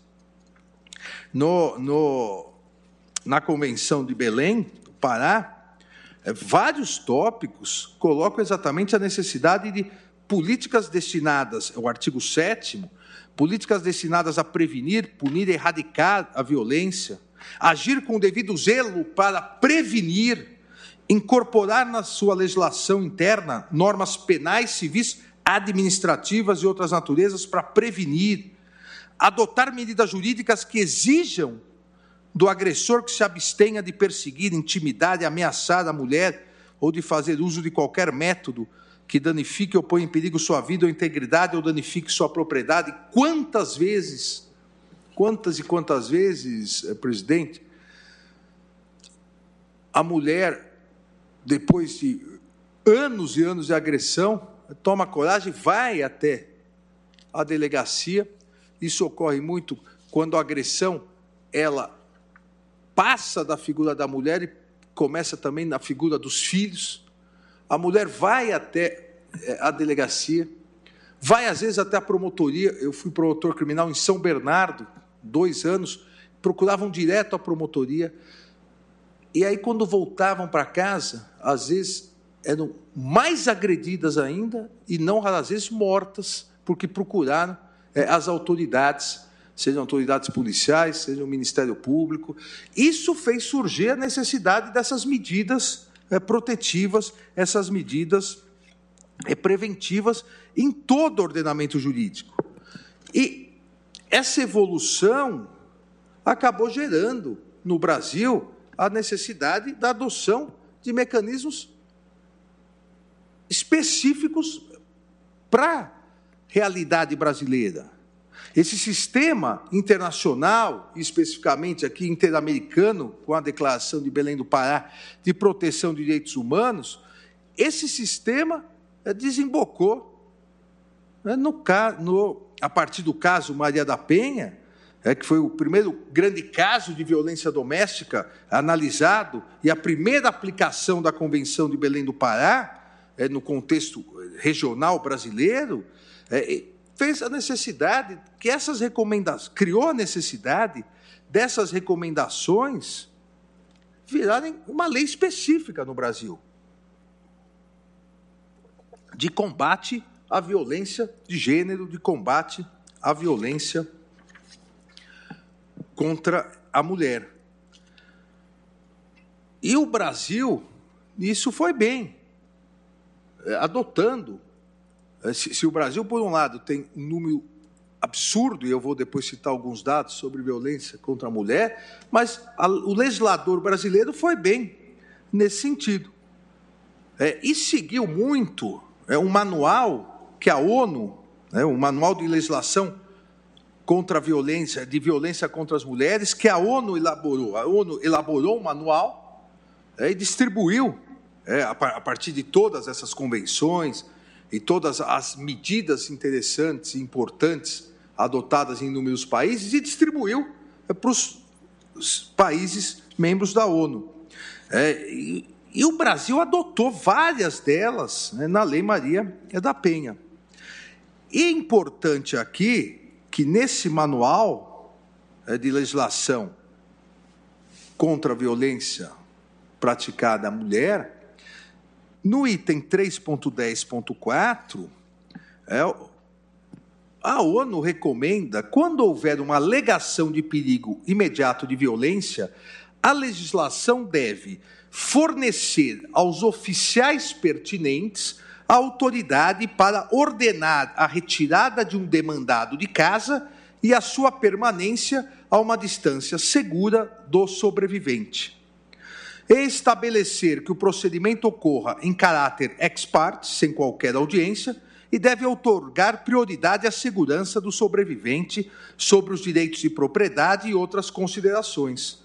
Então, essa recomendação internacional da ONU não prevê como no mais eh, das vezes, os países não estabelecem a necessidade sempre é, de ordem judicial.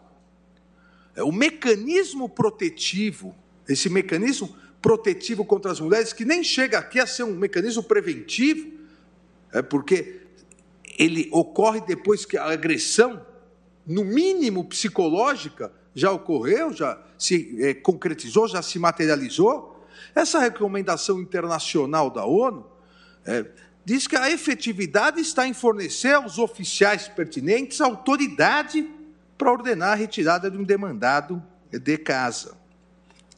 Essa solução tem sido adotada é, cada vez mais é, pelos países, a necessidade de concessão de ordens de proteção de emergência para se evitar, seja o risco iminente de atos de violência, seja é a continuidade, a permanência disso. As ordens de interdição, chamadas assim na, na Convenção do Conselho da Europa para Prevenção e Combate à Violência contra as Mulheres e à Violência Doméstica, chamada Convenção de Istambul, é, as ordens de interdição de emergência para afastar o agressor ou o potencial agressor do domicílio da vítima, elas devem ser dirigidas pela legislação a autoridades públicas. Não há essa exigência nem internacional, nem no Brasil, especificamente é para o juiz. E volto a insistir aqui, aqui no Brasil nós nem precisaríamos, no Brasil, aqui na ADI 6138, nem precisaríamos entrar tanto nisso, porque é o juiz que vai decidir em última análise.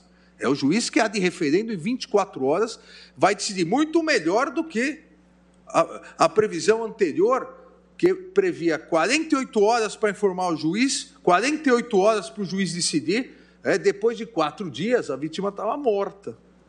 É, como em várias vezes isso é, ocorreu. Há um sistema internacional, do qual o Brasil faz parte, ele foi evoluindo no sentido da necessidade de medidas e instrumentos eficazes esses instrumentos não indicam quais autoridades seriam competentes para impor o afastamento do agressor, mas não excluem autoridades administrativas, autoridades é, policiais. A título aqui de exemplificativo, é, a República Tcheca faculta autoridade policial. A Holanda faculta autoridades administrativas.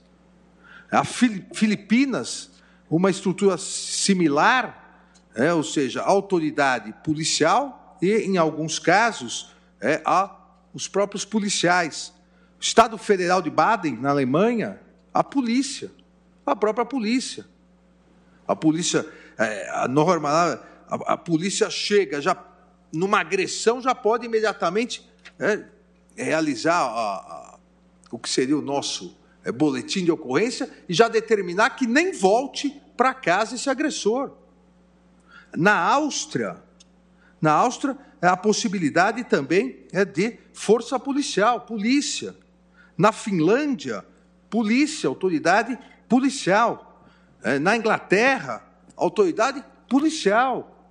E por que isso? Porque é a autoridade policial que chega na residência, a autoridade policial que vê aquilo. Se não for caso de prisão imediato, se a agressão ocorreu antes ou está na iminência de ocorrer e não é caso de prisão em flagrante, a autoridade policial não vai voltar é, para a delegacia ou equivalente representar enquanto o agressor continua 24, 48, 72 horas é, com a vítima.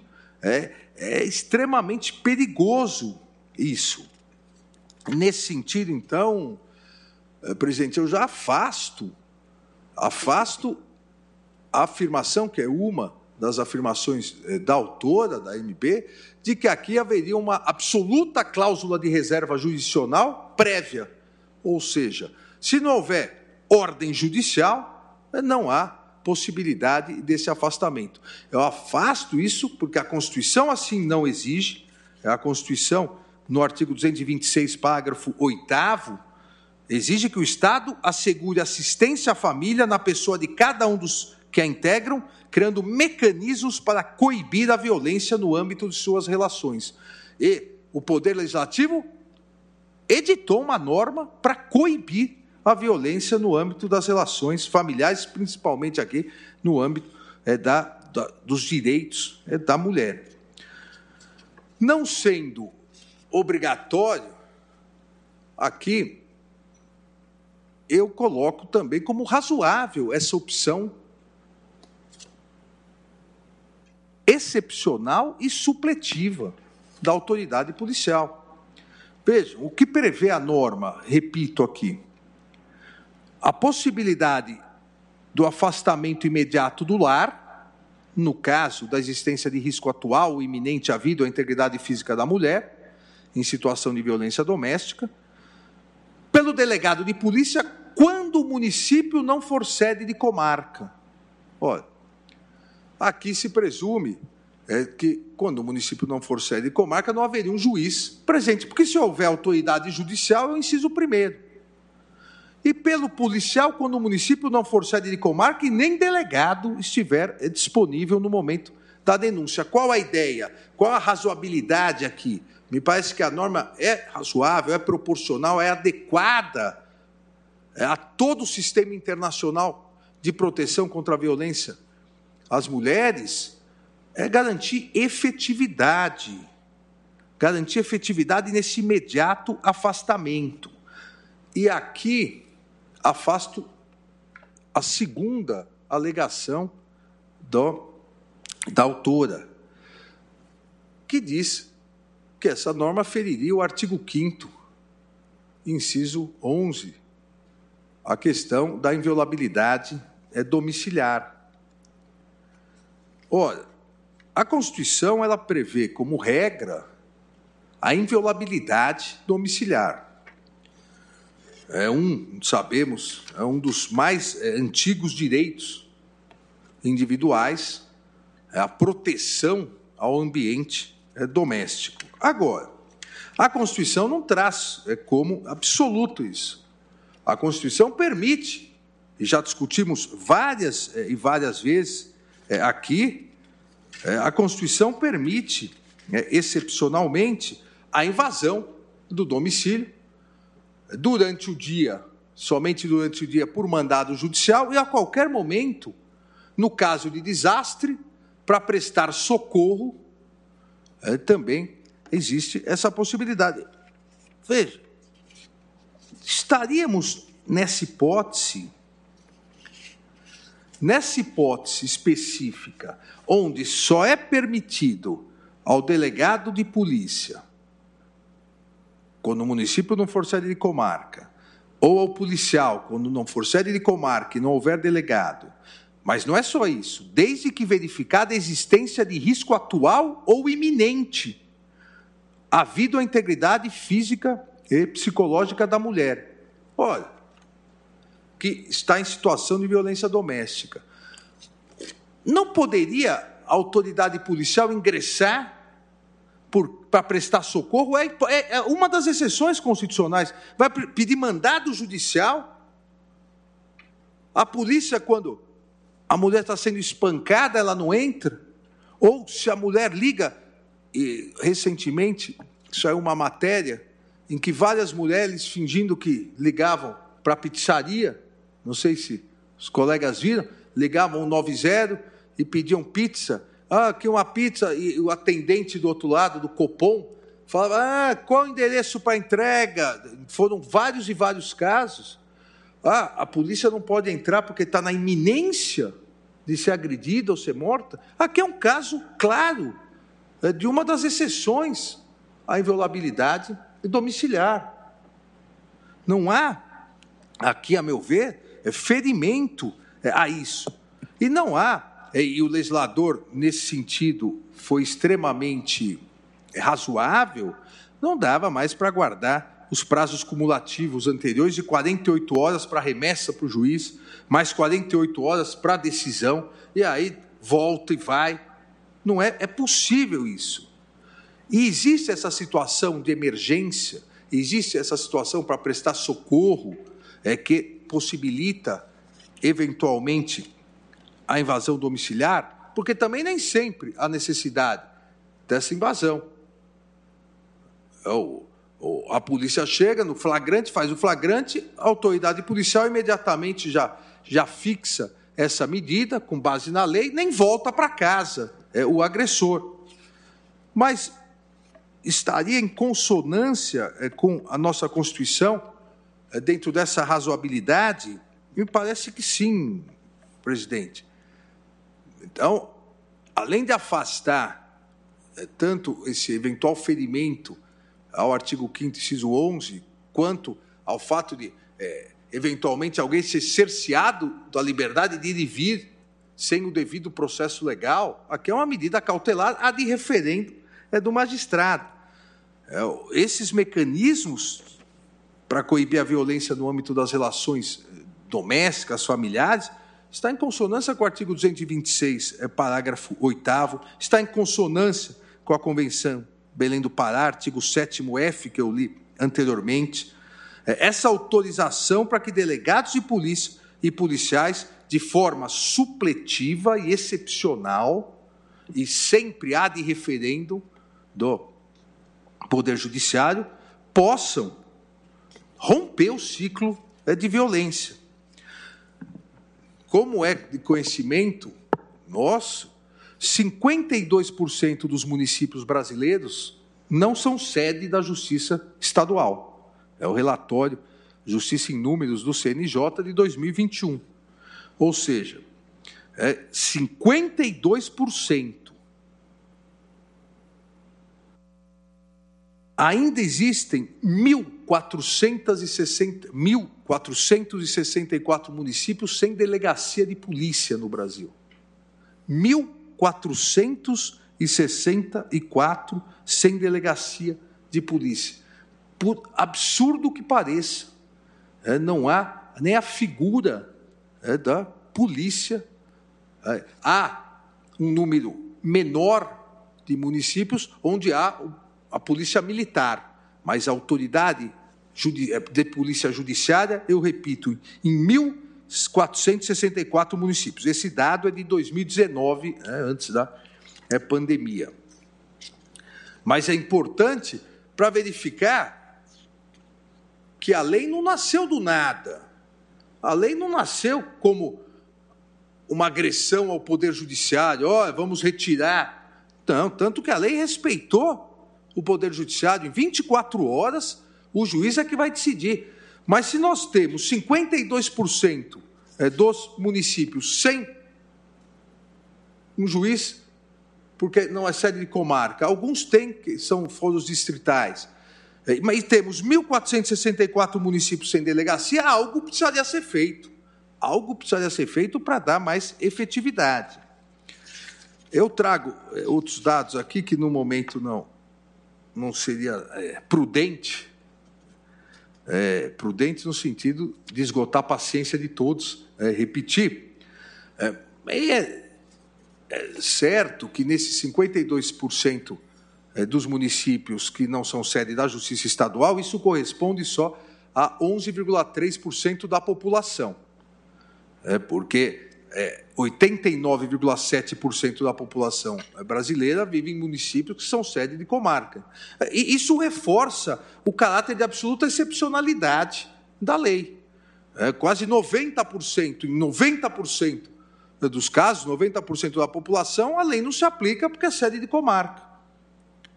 É, há ainda um outro número percentual em que, mesmo não sendo sede de comarca, há um juiz é, é, é distrital. É, eu, eu fui promotor em Aguaí, que não era sede de comarca, tinha promotor e juiz, porque era um apenso né, do, de São João da Boa Vista. Mas nesses casos, é, excepcional e supletivamente, há, há necessidade. Porque não é possível é, que a mulher seja agredida, esteja na iminência de agredir, não haja uma medida rápida, uma medida célere, é, que permita é, rapidamente a polícia afastar o agressor da casa. Até porque, outro dado importantíssimo, 66% dos casos de feminicídio ocorrem na casa da vítima. 66% ocorrem na casa da vítima. Tanto que, no caso de violência contra as mulheres, se diz que a casa é o pior inimigo né, da mulher, porque ela convive com o agressor, existe a cultura é, das, de vizinhos, das pessoas não se meterem, e ela acaba sendo agredida, agredida até que chega à morte. Então, 66% feminicídios na casa da vítima. Se nós formos somar com os 3% na casa do agressor, é, dá 70%, é, ou seja, dentro da casa, é, agressor é, e vítima. Isso, no caso, é de, de, de feminicídio. No caso é de agressões, é, nós, esse número vai é, para quase 75%. É, por cento há ainda é, outras, outros dados que são alarmantes. Para cada quatro feminicídios, um deles atinge uma outra pessoa além da mulher, geralmente é os filhos. Aquela convivência que, é, por falta de uma medida eficaz, ela foi, é, foi é, aumentando, aumentando, e a violência chega não só à mulher, mas também aos filhos. É, os filhos, quase 43, 14, é, 57% é, acabam afetando é, os filhos. As vítimas que morreram, presidente, feminicídio, no estudo é, realizado, eu cito aqui, eu, estou pulando para ser mais rápido, comitê CEDAV, é, que fez análise sobre a questão dos. as vítimas mortas, né, as vítimas que sofreram feminicídio, 97% elas não tinham nenhuma medida protetiva. Eram já vítimas de violência doméstica sem medidas protetivas. Só 3% com medidas protetivas acabaram sendo vítimas de feminicídio. São aquelas que procuram antes a polícia, é, procuram antes as autoridades e têm uma medida protetiva. O que demonstra o estudo conclui nisso que realmente inibe, são eficazes as medidas. Se não inibem totalmente, é, mas inibem, e, e essa diferença de cada 100 feminicídios, 97 as vítimas não tinham nenhuma medida protetiva, demonstra a importância é, de uma interpretação que garanta efetividade e eficácia às medidas protetivas. Ainda, presidente,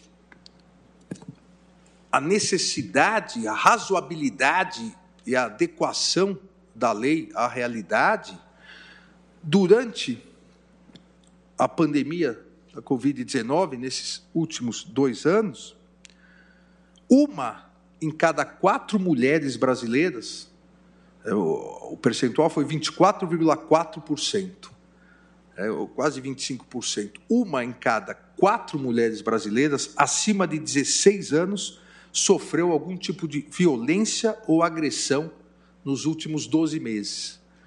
A, a pandemia, ao invés de aumentar a solidariedade entre as pessoas, é, aumentou a violência doméstica aumentou a violência contra a mulher. É, isso significa dizer que aproximadamente 17 milhões de brasileiras sofreram violência física, psicológica ou sexual nos últimos 12 meses. É um número é, absurdo. 4,3 milhões de mulheres brasileiras foram agredidas fisicamente com tapas, socos ou chutes. É, e o relatório diz, isso significa dizer que a cada oito minutos, a cada oito minutos, uma mulher foi agredida com tapas, socos ou chutes né, na, durante a pandemia. Cerca de 13 milhões de brasileiras sofreram ofensa verbal, insultos ou xingamentos. É, e os números são é, catastróficos. E volto a insistir: é, nos feminicídios, 97% das vítimas não tinham nenhuma é, medida é, protetiva. Não há, a meu ver aqui, como apontar que a norma, além, como disse, iniciei não ferir o artigo 5 inciso 11, artigo 5 inciso 54, não há, a meu ver, como dizer que a norma não é razoável, não é proporcional, não é adequada dentro de tudo que foi incluído nesse sistema internacional de proteção contra a violência às mulheres. Porque vai ao encontro de todas as resoluções, todas as convenções internacionais, medidas protetivas que podem como aqui é o caso, supletiva e excepcionalmente serem ordenadas pela autoridade policial ou, na sua ausência, pelo policial. E com o cuidado que teve o legislador, o cuidado é de, em 24 horas, haver o referendo da autoridade judicial. Ainda, e já vou para a conclusão, é, presidente, é, essa essa necessidade foi muito bem destacada pelo então deputado Bernardo Santana de Vasconcelos no projeto de lei que redundou aqui na, na inclusão do artigo 12C. É, ele, ele, a partir de vários relatos, vários estudos da polícia, coloca que a prática tem demonstrado que o prazo de 48 horas para que as medidas protetivas de urgência requeridas pela vítima de violência doméstica e familiar é, para serem encaminhadas ao judiciário não são efetivas. E se colocou né, na justificativa para a apresentação do projeto a necessidade de separar rapidamente a vítima né, do seu agressor, a vítima né, do seu algoz. Para encerrar, presidente, me parece que nem haveria é, necessidade, porque a lei é de 2019, nós estamos em 2022. Nós estamos é, três anos já com é, a lei, e me parece que o Brasil não se tornou um Estado policialesco em virtude dessa lei. Na verdade, aqui o tempo é, já é o melhor argumento em relação a isso, que é outra, outra alegação é, da, da, da autora, da requerente. E não há também nenhuma, nenhuma base fática é, para dizer que isso possa a, ah, ocorrer. Vejam que é, entre os anos de 2019 e 2022, né, no período é, da lei, o Poder Judiciário brasileiro concedeu 770.824 medidas de proteção, 74,98%. É, deixou de conceder 85.845. E as autoridades policiais? É, ou seja, nesse universo todo, nesses três anos, foram 642 medidas. O que mostra aqui a excepcionalidade. A autoridade policial, o policial não vai sair concedendo essa medida cautelar à torta direito, porque sabe que em 24 horas vai ser analisado para referendar ou não, e pode constituir um abuso de autoridade. Presidente, de 2019 a 20, 2022 foram 642 decisões somente, o que afasta essa alegação é, de é, desproporcionalidade de Estado é, policialesco. 344 foram homologadas e 298 revogadas. Ou seja, imediatamente, é, mostra também aqui é que a, a reserva jurisdicional posterior é, foi importante. Imediatamente, é, o juiz é, analisa. Então, presidente, em resumo, ou em conclusão, esse mecanismo preventivo, ao meu ver, é constitucional. O legislador ainda tomou cuidado de prever o referendo após 24 horas. É um mecanismo importante, excepcional, supletivo, mas importantíssimo. É importantíssimo é para as localidades onde não houver, é, é, é como diz a própria lei, o município não for sede de comarca ou não for sede de comarca e não houver delegado disponível no momento da denúncia. E na prática, nós sabemos que se houver um juiz disponível, a própria autoridade policial vai imediatamente aí solicitar ao magistrado. É algo supletivo, mas é algo que vem é, ao encontro, como eu disse, de toda a evolução do mecanismo, do, dos instrumentos internacionais de proteção à mulher e combate à violência doméstica. Diante disso, presidente, julgo improcedente a ação direta e declaro a constitucionalidade dos incisos 2 e 3 e do parágrafo 1 do artigo 12c da Lei 11.304, Lei Maria da Penha, em, em dispositivos esses incluídos pela Lei 13.827 de 2019. É o voto. Obrigado, presidente. Muito obrigado, ministro Alexandre Moraes. Tocou em todos os aspectos desse flagelo da violência doméstica no, no Brasil. Eu agora acolho o voto de Sua Excelência, o ministro André Mendonça. Presidente, vai, vai haver. Vai haver. É porque nós começamos um pouquinho tarde. Vai, depois dele vamos fazer um De qualquer forma, serei breve, senhor presidente. Meus cumprimentos a Vossa Excelência, ao eminente ministro relator, às nobres e excelentíssimas senhoras ministras, Carmen Lúcia e Rosa Weber, aos demais ministros presentes e também no sistema virtual, doutor Aras, meus cumprimentos, nobres advogados, ministro Bianco, doutor Isabel, doutora Carmen e demais pessoas que nos acompanham nessa sessão de julgamento.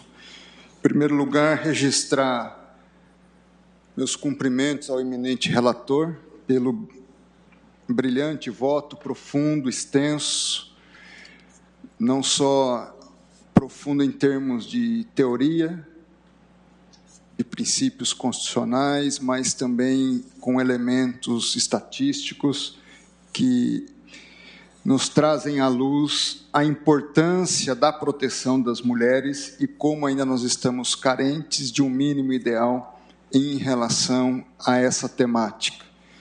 Eu tenho certeza que o ministro Alexandre enfrentou esse problema não só como secretário de Segurança no estado de São Paulo, mas também como ministro da Justiça eu tive, eu diria, o privilégio, triste privilégio de também ter que adotar algumas medidas nesse sentido, em termos de política pública. E é um caminhar contínuo, penso, e aqui, já de forma bem sintética, que essa, esse é mais um passo dado. Nós, na democracia, vivemos de passos, às vezes não tão ligeiros como nós gostaríamos, mas precisamos caminhar e caminhar para frente. E entendo que não só a circunstância excepcional, como também o fato de não se retirar a reserva de jurisdição, porque em 24 horas o juiz será acionado a dar uma palavra final a respeito da temática. E com breves palavras, apenas fazer alguns apontamentos que considero importantes. Em primeiro lugar, nós não estamos tratando de uma situação de flagrância. A flagrância ela já está resolvida e nós temos aí a autoridade policial com plena possibilidade de exercer ah, o seu poder dever de prender aquele que comete, está cometendo um crime ou é preso logo após a ação delituosa. Mas há situações, ainda que possam não ser é, é, de grande monta de verificação nesse contexto, distinto da flagrância, mas que demandam a necessidade da aplicação desses dispositivos, como também revelaram os números trazidos pelo ministro Alexandre de Moraes.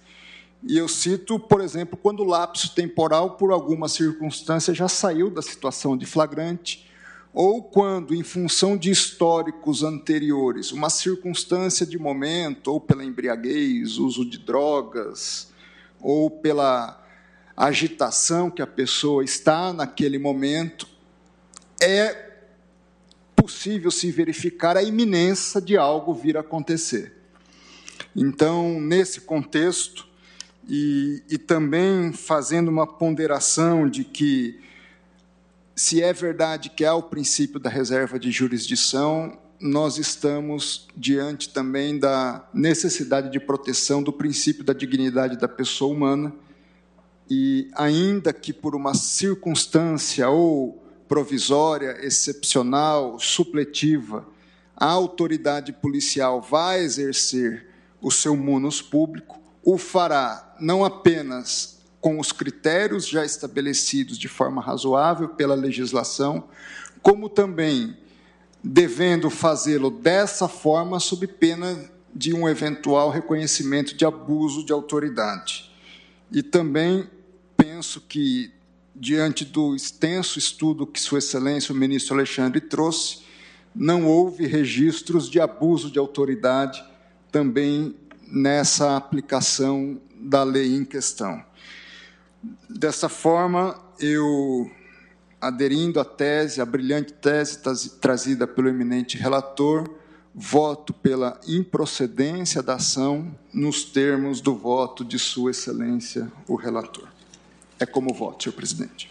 Agradeço a Vossa Excelência, o ministro André Mendonça, também é, pelo poder de síntese diante da exaustão do voto do ministro Alexandre Moraes e suspendo a sessão pelo tempo regimental de 30 minutos para o intervalo. De volta direto ao plenário do Supremo Tribunal Federal para a segunda parte da sessão plenária da tarde desta quinta-feira, julgamento da ação direta de inconstitucionalidade 6.138 ao vivo direto do plenário.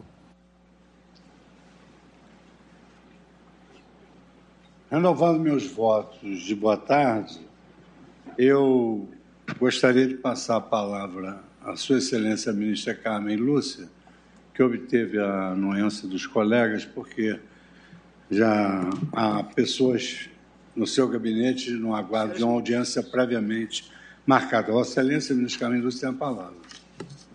Boa tarde, senhor presidente, senhores ministros, com cumprimento especial ao ministro relator, ministro eh, Alexandre de Moraes, e também, como não tinha conversado antes, peço licença ao ministro Nunes Marques, que seria o próximo a votar e que, não estando presente, essa razão de não ter me comunicado previamente. Mas, contando com a anuência de Vossa Excelência para essa antecipação, que será breve, senhor Procurador-Geral da República, senhores advogados, meus cumprimentos especiais aos que assomaram à tribuna, doutor Alberto Pavi, ministro Bruno Bianco, e aos que nos seguem, senhores servidores. Senhor presidente, o tema posto nessa ação é objeto de muitas discussões, mesmo nos fóruns que contam com juízes e todos os membros da comunidade jurídica sobre a questão da violência contra a mulher e da Lei Maria da Penha especificamente, a Lei 3.340, 11.340. É, queria afirmar que nós temos que, talvez, como fez bem o ministro relator, levar em consideração que foi posto nesta ação ajuizada pela Associação dos Magistrados Brasileiros sob a perspectiva da teleológica da lei, ou seja, a proteção eficiente que há de ser dada à mulher. O ministro Alexandre de Moraes fez um, um, um relato pormenorizado da sequência histórica das normas que foram sendo institucionalizadas no Brasil, adotadas no Brasil, na sequência do que foi uma condenação do Estado brasileiro pela proteção ineficiente às mulheres. E a resposta jurisdicional, no caso da Lei Maria da Penha, foi exatamente isso, quer dizer, ela foi várias vezes agredida, violentada, ofendida, houve tentativa de homicídio, como se dizia então, feminicídio seria na terminologia atual do direito positivo, e apenas nessa sequência, quando o Brasil não deu a resposta, o julgamento veio muitos anos depois inadequada, ineficiente, que houve então essa condenação do Estado brasileiro. Um dos itens era exatamente que houvesse uma legislação eficiente.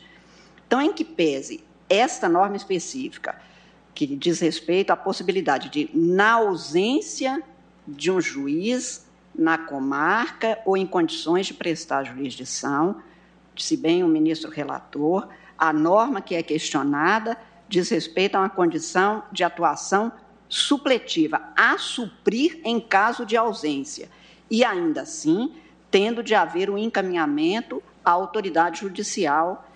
Realmente é uma questão, como eu disse, que tem sido discutida.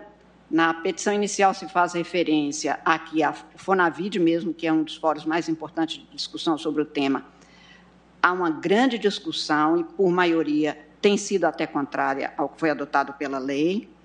A despeito disso, o nosso julgamento há de se dar exatamente a partir deste olhar no sentido da maior proteção buscada pela lei e a interpretação vem sendo dada exatamente neste sentido.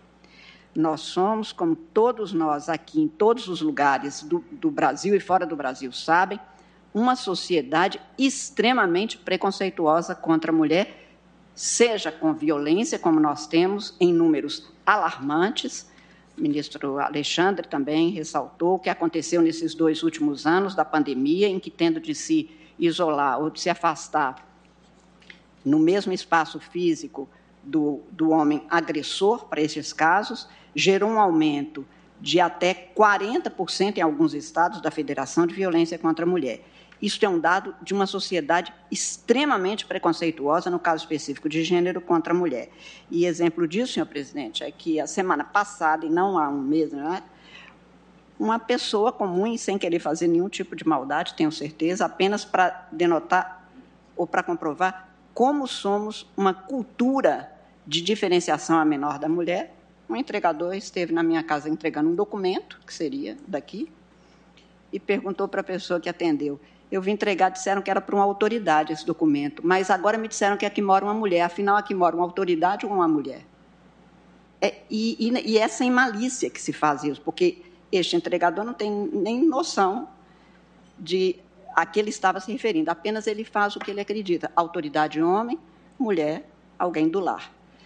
Neste quadro, a violência de alguém que se acha inferiorizada e sem condições de prosperar para outros ambientes sociais ou políticos, claro que gera esse tipo de violência, que é uma outra endemia no Brasil, ou uma pandemia, se eu considerar o mundo.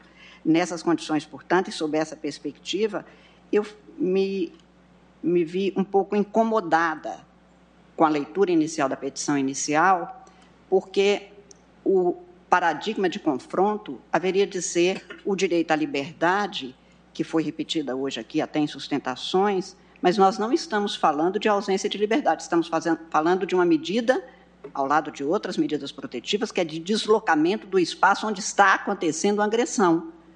Portanto, nós estamos aqui num caso em que se busca a liberdade, a garantia da vida mesma, a integridade física, a integridade psíquica da pessoa agredida, que é a mulher, e num espaço realmente que preferencialmente tem acontecido, que é o ambiente doméstico, onde ela deveria se sentir segura e ela se sente cada vez mais insegura, e o afastamento se dá com tanta necessidade que, como foi providenciado pelo Conselho Nacional de Justiça, logo nos primeiros meses da pandemia, precisou de se institucionalizar um modelo de comportamento possível para as mulheres, que era o sinal vermelho na mão, porque sequer ela teria liberdade para chamar um socorro de alguma natureza, porque seria mais uma fonte de agressão.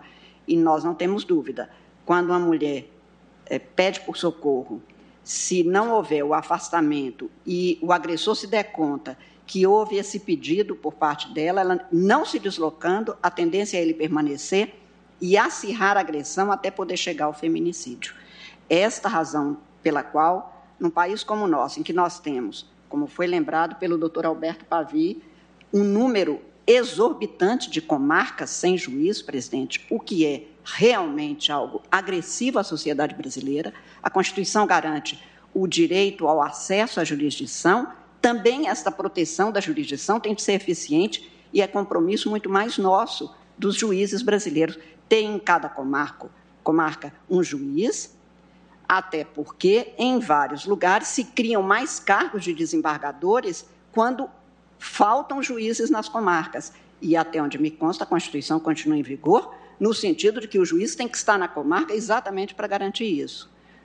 O cidadão tem acesso à jurisdição e não há tela plasma, tela lisa, tela a mais luxuosa que seja, que substitui o olhar do jurisdicionado lá de primeira instância, que o ministro Carlos Mar, entre outros, tanto repetia, é aquele que o cidadão encontra e o cidadão violentado, agredido, em condições de vulnerabilidade absoluta, muito mais.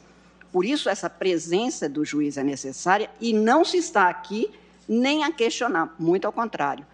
O ministro Alexandre não chegou a dizer, mas estou imaginando que, pelas nossas conversas todas, desses tempos de convivência, tenho para mim que também partilha de que o que nós precisamos é de mais juízes para que os delegados não precisem de atuar. E temos comarcas que têm, inclusive, extensões que o juiz na sede já terá dificuldade, porque às vezes são 100 quilômetros de distância, 60 quilômetros de distância, em estradas que às vezes nem estradas são, são caminhos que tem de percorrer. Nada disso é fácil, mesmo com as facilidades que a tecnologia oferece. Portanto, nem seria de não ter juiz, porque hoje a tecnologia oferece condições de ter a presença permanente do, do juiz. E eu fiquei incomodada com a petição, presidente, porque ali se falava da liberdade, do devido processo legal para garantia de bens. Quer dizer que o ingresso na casa, que a Constituição protege como inviolável, é para que o bem seja resguardado com as vidas daqueles que ali estão. Ora, eu não posso considerar que a inviolabilidade deste bem é mais importante do que da vida da mulher que está neste local. Na ausência como foi frisado várias vezes no voto do ministro relator, na carência do Estado brasileiro de oferecer um juiz naquela comarca, é que se permite que uma outra autoridade, que não do Judiciário, porque nós do Judiciário teríamos falhado, porque a justiça ausente é justiça falha, é neste momento que a autoridade policial atua e atua tendo de se remeter, como acontece a, nos casos mesmo de prisão em flagrante, em que se tem que comunicar também à autoridade judicial e fazer audiência de custódia no período que é designado. Não há substituição de uma autoridade pela outra. Neste sentido, portanto, é, a, a, esse afastamento é necessário. É, quando a presidente Dilma criou o projeto da Casa da Mulher Brasileira, diante da gravidade do quadro, naquela casa que foi inaugurado apenas duas ou três unidades, mas que seria uma pelo menos em cada capital do estado, num projeto que se estancou, havia um local para, se a mulher quisesse se afastar, ela ter um espaço para onde ir, porque ela às vezes não pode sair pelas condições precárias econômicas, porque está com os filhos, porque é, quer dizer, há toda uma construção, tanto jurisdicional quanto legislativa, quanto administrativa para se proteger a vida da mulher. E é exatamente por esta condição que nós temos este número de, de que foi é, também enfatizado pelo ministro Alexandre, em que a grande maioria das decisões são judiciais, mas a grandíssima maioria, é mínimo número de, dessas atuações da polícia. E tenho que dizer, presidente, que nesses casos, eu também não, não nego, e acho que ninguém aqui, não sei bem, não conversei sobre isso, mas que nós precisamos sim de ter uma formação das polícias para que elas entrem com cuidados, para que elas tenham esse respeito, naquilo que não aconteça hoje. Isto vale para todas as polícias. Nós temos que ter esta formação de direitos humanos para todas as polícias no Brasil. Isto não significa que a mulher que esteja sendo violentada possa esperar essa mudança das instituições para um, para um dia a filha dela, a neta dela, chegar à conclusão que nós temos a proteção eficiente da mulher no Brasil. Eu não tenho, portanto, como afirmar que a proteção seria mais eficiente se fosse afastado esse dispositivo. Pelo contrário, todos os indicativos com os quais trabalho são no sentido oposto. O afastamento seria o descumprimento de, de normas internacionais às quais demos a nossa adesão e, no caso da, da, do quadro trágico da, da mulher brasileira, daquela vulnerável, daquela que sofre todo tipo de atuação violenta, física, psiquicamente, patrimonialmente, politicamente, é preciso que seja dado cobro a isso, e acho que a, a finalidade da norma é essa, portanto, acho que a, a interpretação não leva a uma subtração de jurisdição mas há uma adoção de providência administrativa para que a gente tenha possibilidade de, de atuação do Poder Judiciário. Mas reitero, presidente, o que eu quero, espero, e tem sido, eu acho que a luta de todos aqueles que têm compromisso com os direitos humanos, é que nós tenhamos um Poder Judiciário presente em todas as comarcas, em todos os rincões deste país, para que nenhuma outra autoridade precise sequer ser lembrada, menos ainda chamada para dar cobra às providências que dependeriam mesmo do juiz. Na ausência dele, não é a mulher violentada, a mulher agredida, a mulher que tem a tentativa de assassinada que tem que pagar ou que tem que aguentar estas agressões pela carência da jurisdição que lhe é devida nos termos constitucionalmente postos. Por isso, eu não vejo realmente a agressão que se imputa, reiterando Sei que essa é uma discussão que se põe mesmo nos foros em que se discute a questão da maior proteção à mulher, que gostaria de contar com a presença do juiz permanentemente, que nós temos juízes, principalmente naqueles aqueles que são lotados nas varas de combate à violência doméstica, nas coordenadorias de combate à violência doméstica que já foram criadas desde 2008 em todos os tribunais de justiça do Brasil, mas que estão aquém deste quadro tão trágico que nós temos no Brasil de uma mortandade provocada de mulheres.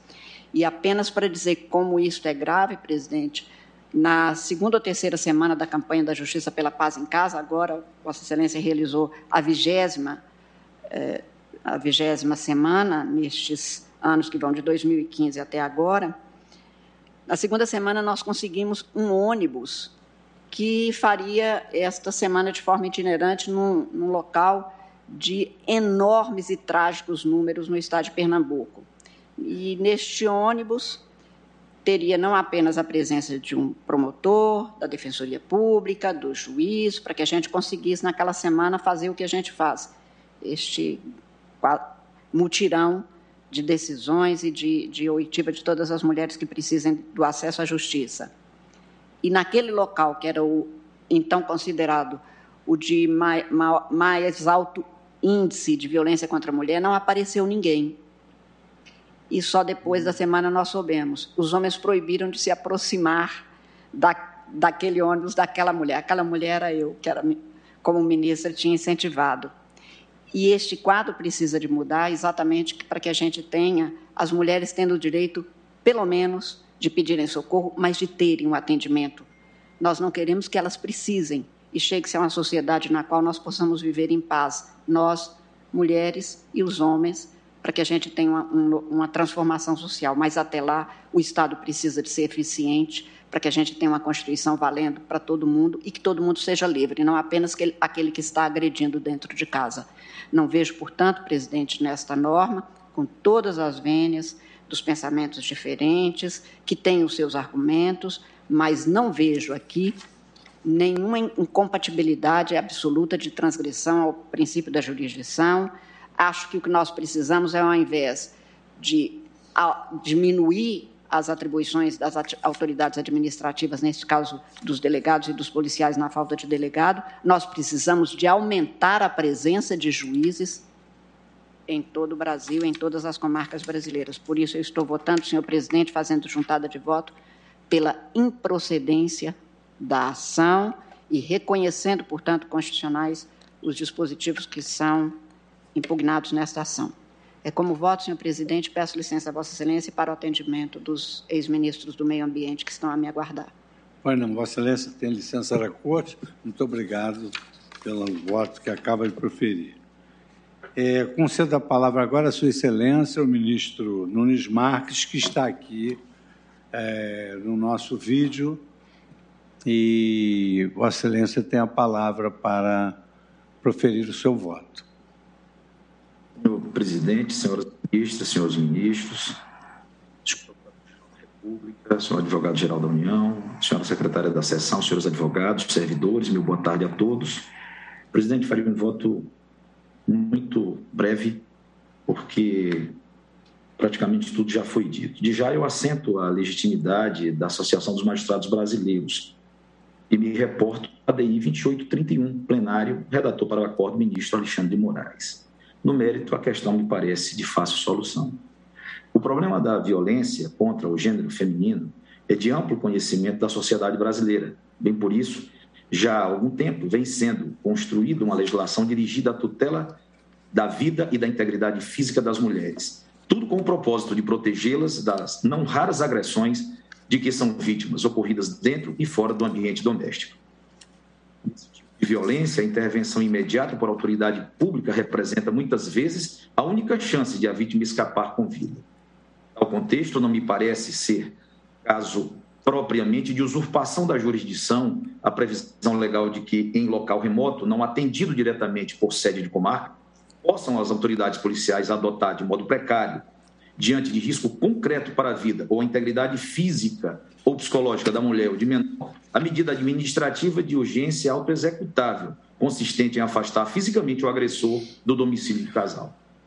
De fato, na legislação, são vastos os exemplos de situações nas quais é permitido a determinadas autoridades administrativas adotar precariamente, em face do perigo de perecimento de direitos de alto valor constitucional, da vida e da integridade física, providências fáticas de proteção ao direito ameaçado ou violado.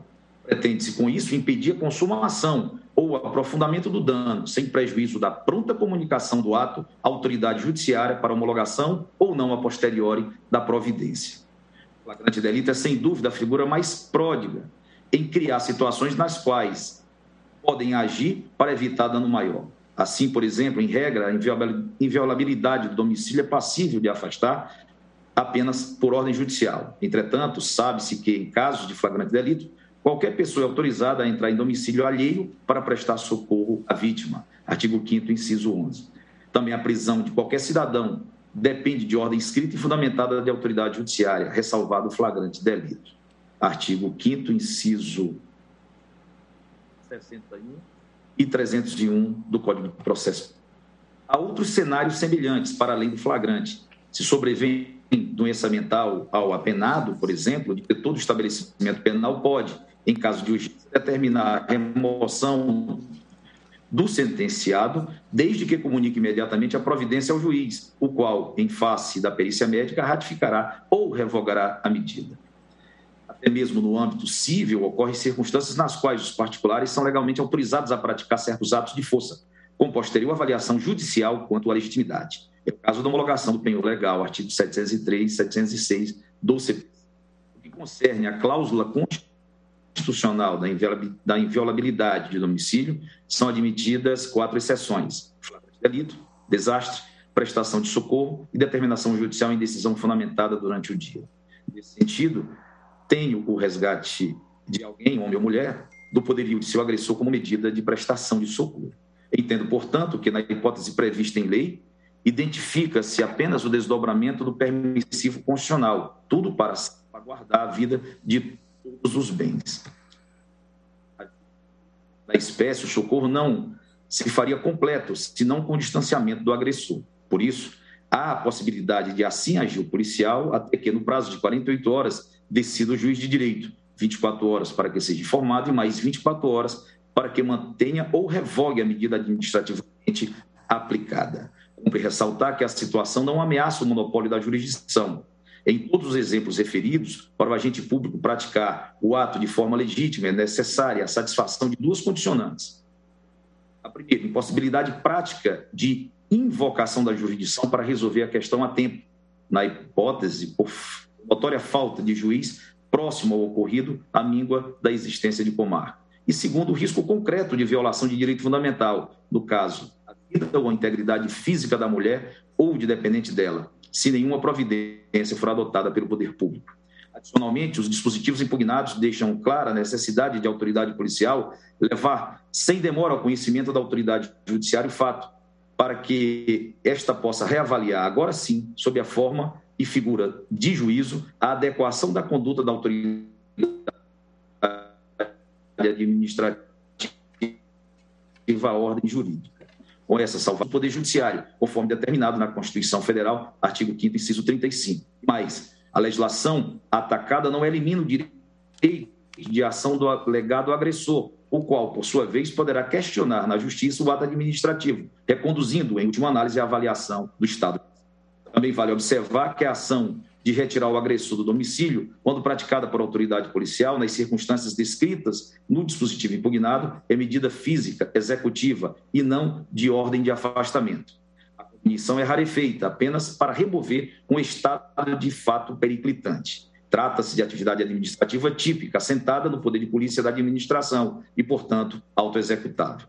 Da espécie, ainda que se cogite existir alguma relativização de direitos fundamentais, notadamente aqueles consagrados no artigo 5 inciso 11 e inciso 54 da Carta Magna, a norma não merecerá censura.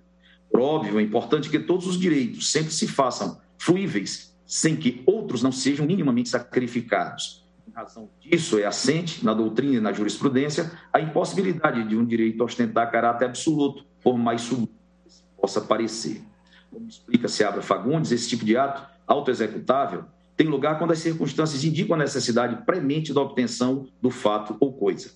E é o que ocorre na situação prefigurada pelo dispositivo impugnado. A necessidade urgente de colocação da mulher agredida ou seu dependente em segurança no que toca à própria vida e à integridade física. Já me encaminhando para o final, senhor presidente, é, como bem lembrado pelo eminente relator, a realidade do Brasil é outra como bem frisado pela ministra Carmen Lúcia, a realidade do norte e do nordeste do Brasil é outra, bem pior. Já foi lembrado pelo eminente relator que mais de 50 das cidades brasileiras não são sede de comarca. Centenas de municípios no Brasil não possuem delegados de polícia concursados. Grande parte é, são indicados para essa função é, ainda é, dentro dos quadros da Polícia Militar do Estado. A revista Piauí, em dezembro de 2020, trouxe dados alarmantes. Apenas 26% das cidades brasileiras é, não contam com nenhum tipo de delegacia, ou seja, nós temos mais de 1.400 cidades no Brasil que não possuem nenhum tipo de delegacia. Só 7% das cidades brasileiras possuem delegacia de atendimento à mulher. Ou seja, nós temos mais de, de 5.170 municípios no Brasil que não possuem delegacia de atendimento à mulher. Então, senhor presidente, já me encaminhando para o final desse juízo de ponderação e levei em consideração a dignidade da pessoa humana. Segundo, a concretização dos objetivos da nossa Carta Maior. E, por fim, a busca de uma melhor justiça. Então, diante do exposto, parabenizando o voto do eminente relator e as mensagens trazidas no voto da eminente ministra Carmen Lúcia pela sua fortaleza e sensibilidade, eu conheço da ação para julgar improcedente o pedido e declarar a constitucionalidade do artigo 12c, incisos 2 e 3, parágrafo 1 da Lei 11.340-2006, Lei Maria da Penha, introduzidos pela Lei 13.827 de 2019. É como voto. Muito obrigado, ministro Nunes Marques, pela pelo voto sucinto, porém profundo, que vai nos permitir, no andamento do trabalho, terminarmos esse tema ainda hoje. Concedo agora a palavra à Sua Excelência, o ministro Luiz Edson Fachin. Muito obrigado, senhor presidente. E me permito captar os elogios que Vossa Excelência vem de fazer à síntese do ministro Nunes Marques como uma conclamação ao que vai proferir o voto em seguida e eu acato muito gentilmente. Portanto, cumprimento Vossas Excelências e os eminentes pares e, de modo especial, o voto que vem de ser proferido pelo eminente ministro Alexandre Moraes nessa ação direta com constitucionalidade 6138. Cumprimento as sustentações orais que aqui foram trazidas à tribuna, doutor Pavi, que tem enaltecido esse Supremo Tribunal Federal com seu munus da advocacia, e o eminente ministro Bruno Bianco, que aqui também tem feito a defesa escorreita das razões de constitucionalidade das leis. Também cumprimento Sua Excelência, o eminente Procurador-Geral da República, que trouxe à colação as razões do Ministério Público sobre esta matéria. Cumprimento as senhoras e senhores advogados, cumprimento de modo especial, em nome de todos, o eminente professor Heleno Torres, que está presente neste Supremo Tribunal Federal na tarde de hoje. Senhor presidente, eu estou é, pedindo todas as vênias as compreensões em sentido diverso e registro que subscrevo por inteiro o voto de Sua Excelência, o eminente ministro relator, juntarei declaração de voto e, ao lado de cumprimentar Sua Excelência pelo voto que traz à colação é, também acolho e destaco as razões dos votos que me precederam e na mesma direção, e ainda mais especialmente a diversos fundamentos de doutrina e jurisprudência que encartam na declaração de voto e com um especial relevo a um recentíssimo eh, texto de 19 de fevereiro de 2002 publicado na revista eletrônica J, de autoria das professoras Estefânia Maria de Queiroz Barbosa e Clara Roman Borges, é, ambas professoras é, que são ligadas à Centenária Universidade Federal do Paraná e do doutorando André Demétrio, o julgamento com perspectiva de gênero, as ilustres professoras e o, também o professor Demétrio fizeram uma reflexão que eu estou em tudo e por tudo acolhendo e encartando nesta declaração de voto. Faço também, senhor presidente, eh, na fundamentação, ao lado de reproduzir o rechaço dos três grandes argumentos que estão na inicial, reconhecendo-os como é, não merecedores, com toda a vênia de guarida. Não há aqui ofensa ao devido processo legal, nem a inviolabilidade domiciliar, nem a separação de poderes. Isto me parece bastante evidenciado, e aqui destaco as palavras da eminente ministra Carmen Lúcia, por essa uh, dimensão já exposta no voto do eminente ministro Alexandre, que é a dimensão da faticidade, das condições reais de existência e das contingências da prestação jurisdicional nesta matéria, que trata das vítimas de violência doméstica. Como aqui foi bem lembrado, o Brasil foi condenado a editar uma lei sobre este tema pela Corte Interamericana de Direitos Humanos tema que motivou estudos importantes no Brasil, como de Bruno Denis Vale Castro e Artenira da Silva e Silva, que realizaram na Universidade Federal de Maranhão um trabalho do Maranhão, um trabalho exemplar em relação às medidas protetivas. E também este tema traz à colação a incidência de normas e é, convenções internacionais, especialmente a Convenção para a Eliminação de Todas as Formas de Discriminação contra a Mulher e a Convenção Interamericana para Prevenir, Punir e Erradicar a Violência contra a Mulher. Por isso, senhor presidente, eminentes ministros, também reproduzindo ah, o pensamento da doutora Alice Bianchini sobre o tema e tudo mais que consta nessa declaração de voto, tenho a honra de integralmente acompanhar Sua Excelência, o eminente relator. É como voto, senhor presidente, e é, Vossa Excelência fique à vontade para não reproduzir, mas julgo-me merecedor dos mesmos elogios que Vossa Excelência destinou ao colega que me antecedeu pela síntese. E passo a palavra agora a Sua Excelência, ministro Luiz Roberto Barroso. Boa tarde, presidente. Boa tarde, eminentes colegas. Também eu reivindico o elogio pela brevidade, de modo que a Cumprimento o eminente Isso é uma, uma coação moral irresistível. Cumprimento o eminente ministro relator Alexandre de Moraes pelo voto profundo e detalhado. Cumprimento o doutor Alberto Pavi, que esteve na tribuna. A hipótese, presidente, já foi bem posta. Trata-se de um dispositivo legal que cuida da possibilidade de afastamento imediato do potencial agressor da mulher em situação de violência eh, doméstica quando exista um risco atual ou iminente de ocorrência da agressão e, portanto, de lesão ao seu direito à vida ou à integridade é, física. O dispositivo, para ser sincero, me parece natural e óbvio, uhum.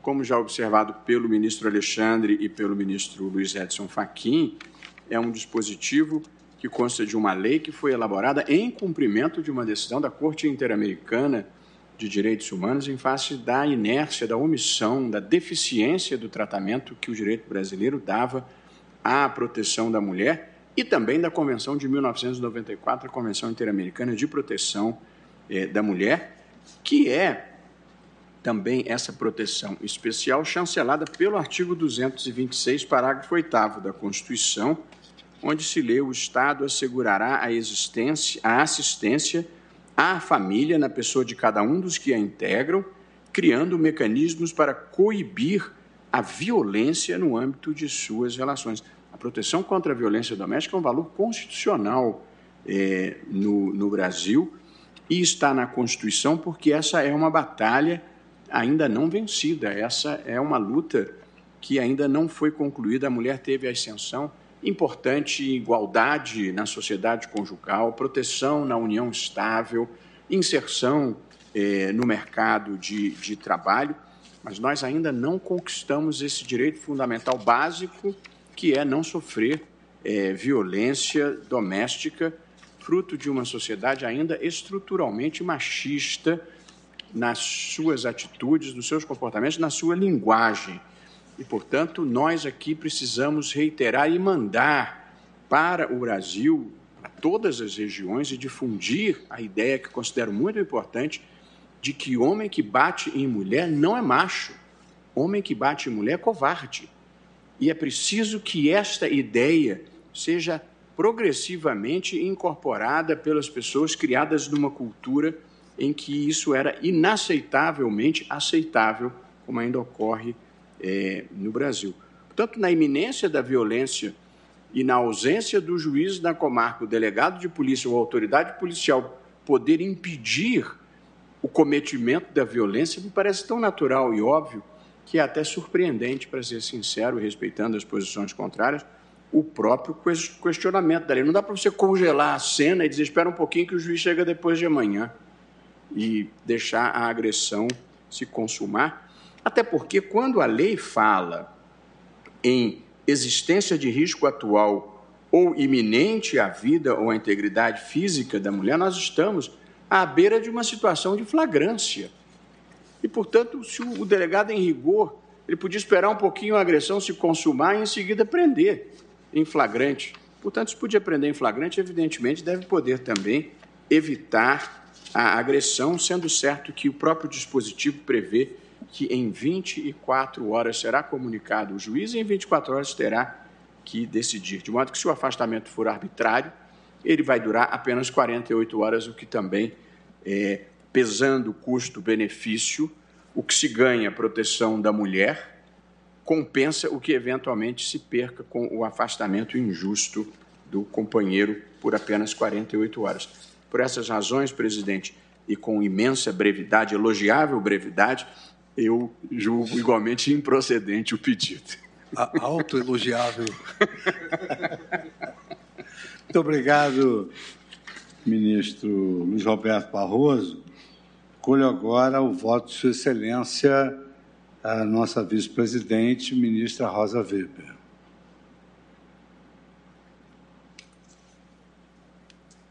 Nós estamos com um problema de não ouvi-la. Problema de som no seu.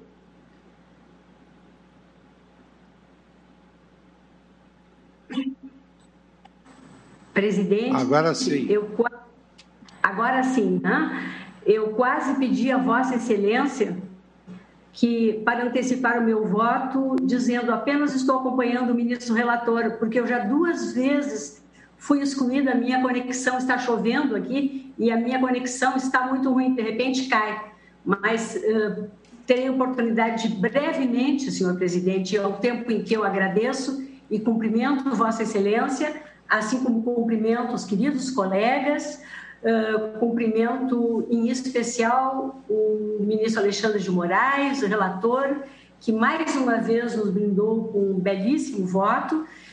Cumprimento ainda o senhor Procurador-Geral da República, doutor Augusto Aras, o advogado-geral da União, doutor Bruno Bianco, o doutor Alberto Pavi, os senhores servidores e a todos que nos assistem. Uh,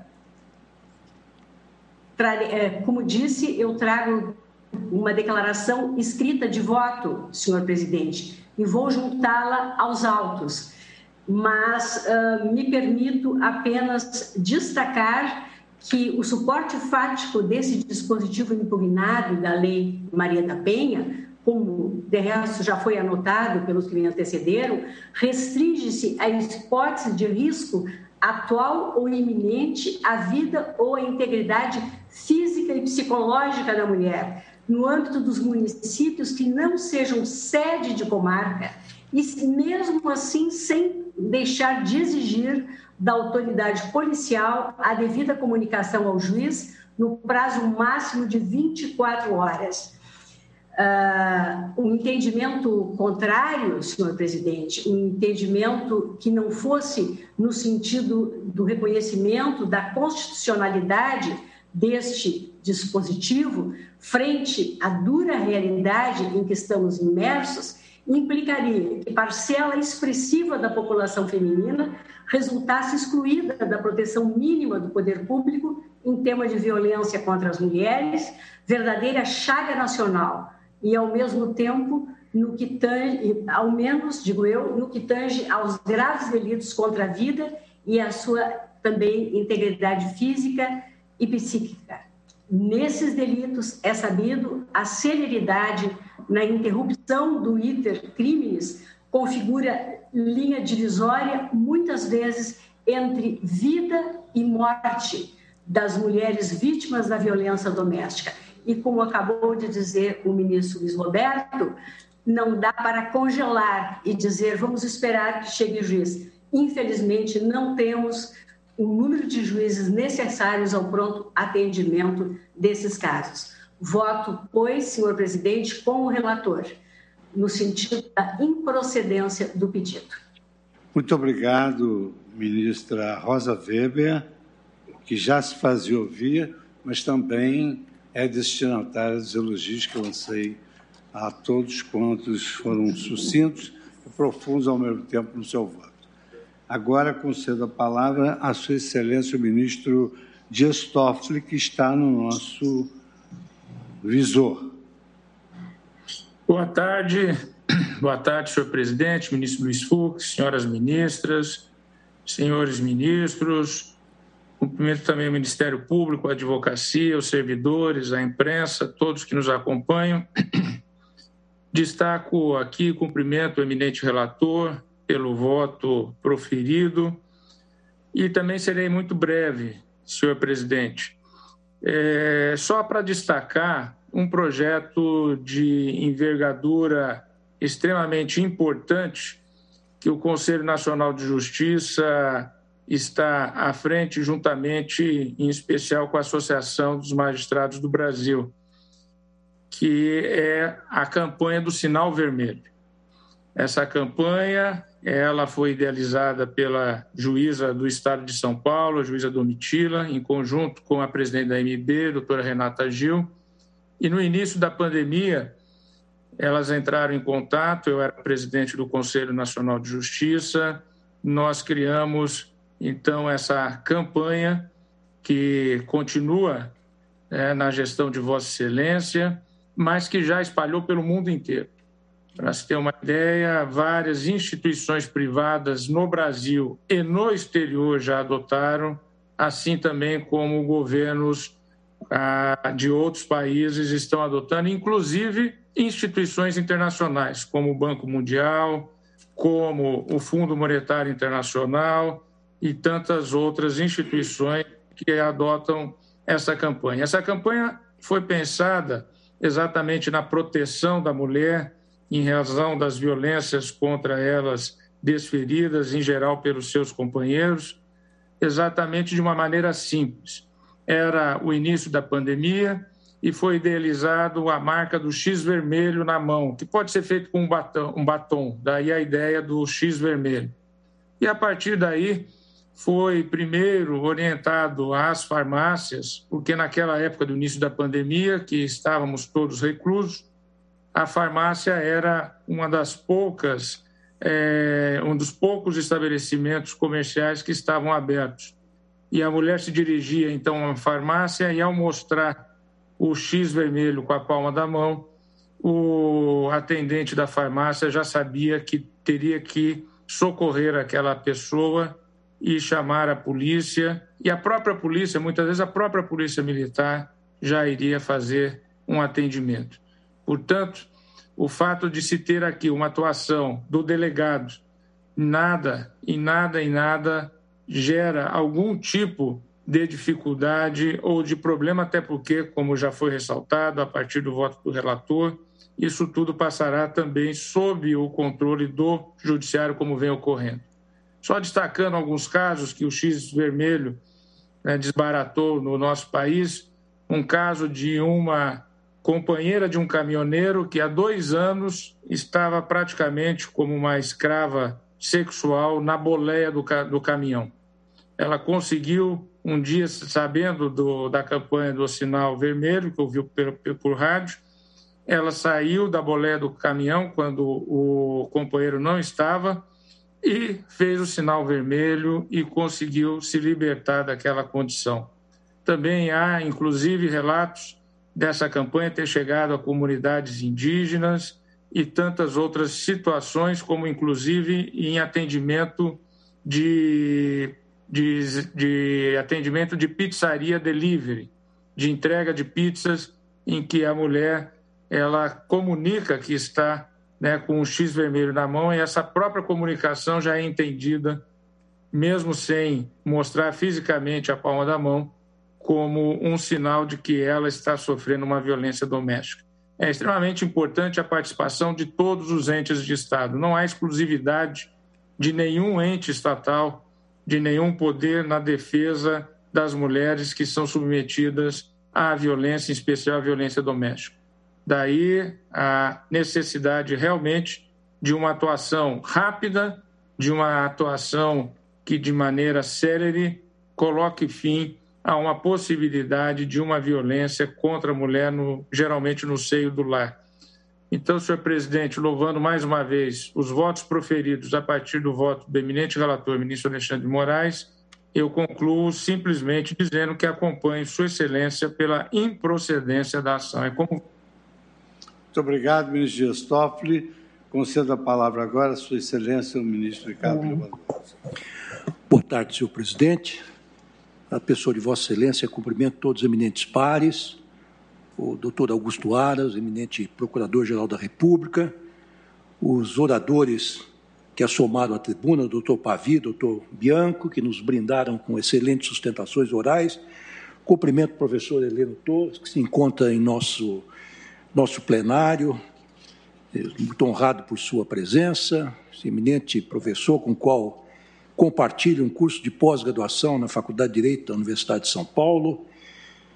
É, senhoras e senhores servidores, É, cumprimento inicialmente e digo que tenho muito pouco a acrescentar. É, cumprimento o professor também, professor do nosso Departamento de Direito do Estado, Alexandre Moraes, relator deste caso, e dizendo exatamente que tem muito pouco a acrescentar ao substancioso voto que Sua Excelência proferiu. Eu vou, em pouquíssimos minutos, trazer um dado que me impressionou deveras, que é um dado que foi fornecido pelo Fórum Brasileiro de Segurança Pública de 2022, dado atualizadíssimo, que foi colhido na internet em 15 de março de 2022, que dá conta de que entre março de 2020, mês que marca o início da pandemia da Covid-19 no país, e dezembro de 2021, foram registrados 2.451 feminicídios e 100.398 casos de estupro e de estupro de vulnerável e vítimas do gênero feminino. Ou seja, em média, uma mulher foi vítima de feminicídio a cada sete horas. Uma menina ou mulher foi vítima de estupro a cada dez minutos, considerando apenas os casos que chegaram até as autoridades policiais. Só esses dados, por si sós, por si, por si mesmos, é, justificam plenamente esta alteração é, que foi feita na legislação agora contestada. O que eu queria observar, como já foi é, dito por aqueles que me antecederam é, no voto, é que a obrigação de garantir a segurança das pessoas e das famílias não é do judiciário, não é do legislativo, não é do executivo, mas é do Estado brasileiro. Lembrando também que é, o Brasil assinou um importante documento que foi trazido à baila pelo eminente ministro, ministro Edson Fachin, que é a Convenção Interamericana para Prevenir é, punir e erradicar a violência contra a mulher, que é a conhecida Convenção de Belém do Pará, de 1994, e que foi ratificada e, portanto, é lei interna no país em 1995, em que o Estado brasileiro se comprometeu a tomar medidas efetivas para, para justamente proteger melhor as mulheres, enfim, as crianças do sexo feminino, desta violência, desses abusos que são perpetrados contra elas no nosso cotidiano. É, dito isso, senhor presidente, eu é, quero dizer que acompanho integralmente o voto do eminente relator para julgar improcedente esta ação direta de inconstitucionalidade. Muito obrigado, ministro Ricardo Lewandowski. Concedo agora a palavra ao nosso decano, ministro Gilmar Mendes, para o voto. Presidente, creio que hoje tivemos uma sessão memorável a partir do voto do eminente ministro Alexandre de Moraes, eminente relator, que não só fundamentou seu voto em termos estritamente jurídicos, mas fez também um diálogo com os fatos, trazendo importantes subsídios para a análise dessa problemática que está tratado na legislação. É, e, como Sua Excelência também demonstrou, presidente, é, a mim me parece que nós estamos diante de um caso de uma lei extremamente bem feita, em que o Congresso pautou-se por critérios técnicos científicos para elaborar o texto, levando em conta a própria realidade fática. Né? Nós, eh, se seguirmos as pegadas do professor Peter Heber, o professor diz que nós devemos, na interpretação constitucional, fazer um pensamento do possível. Não é? E aqui o legislador acabou por obrar nesse sentido, de maneira muito clara. E, por outro lado, foi cuidadoso, como já demonstrou o relator eh, ao preservar a própria ideia de reserva de jurisdição. Ao dizer que, verificada a existência de risco atual ou iminente à vida ou à integridade física da mulher em situação de violência doméstica e familiar ou de seus dependentes, o agressor será imediatamente afastado do lar, domicílio ou local de convivência com a ofendida pela autoridade judicial. Um. E dois, pelo delegado de polícia, quando o município não for sede de comarca. E três, pelo policial, quando o município não for sede de comarca e não houver delegado disponível no momento da denúncia. E o parágrafo primeiro, também objeto da impugnação, diz: nas hipóteses dos incisos 2 e 3 do caput deste artigo, o juiz será comunicado no prazo máximo de 24 horas e decidirá em igual prazo sobre a manutenção ou a revogação da medida aplicada, devendo dar ciência ao Ministério Público concomitantemente. Portanto, me parece que o legislador aqui se cercou de todas as cautelas, mas, sobretudo, e todos os que me precederam, mas, sobretudo, o relator, trouxe dados muito claros a propósito da inexistência de delegados numa boa parte dos municípios brasileiros.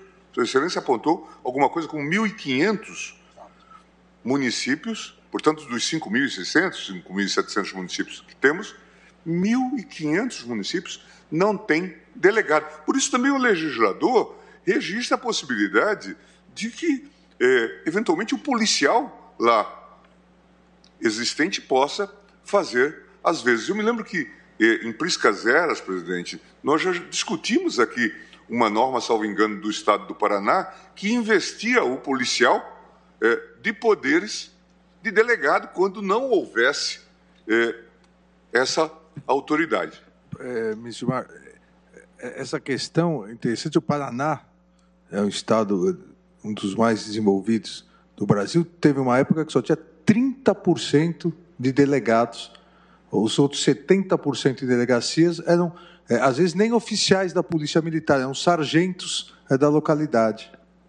Portanto, é, isso é um dado importante e, e relevante para mostrar que o legislador aqui atuou bem, além de ter atendido a reclamos da esfera internacional. É? Nós já tivemos aqui julgamentos históricos a propósito é, dessa temática e é, da de, defesa dos direitos fundamentais e dessa integração entre o texto constitucional e as normas de proteção dos direitos humanos. Eu não quero ser irônico, doutor Pavi, mas eu considero que essa ação, acho que a, a grande contribuição foi ter trazido a controvérsia para que o tema não seja questionado. Mas, em termos de comparação, é como se nós pedíssemos, entrássemos com uma medida para fechar os postos de saúde porque eles não são hospitais. Senão devemos ter hospitais. E como não temos hospitais, devemos então é, fechar os postos de saúde. Eles não podem funcionar. É um pouco isso. Desculpe-me, não dá. É, de fato, não me parece que obra bem a AMB quando exerce esse tipo de hermenêutica do interesse. Mas para isso eu vou lhe deixar, vou deixar uma sugestão, presidente. Eu acho que diante da falta de juízes que foi apontada aqui, e acho que todos nós concordamos, é um questionamento que faço eu como AGU e como subchefe da Casa Civil, impedir, trabalhei, ministro André sabe disso, para impedir que houvesse o mimetismo para que não se desse a advogados públicos férias de dois meses, como se dá para juízes, como se dá para procuradores.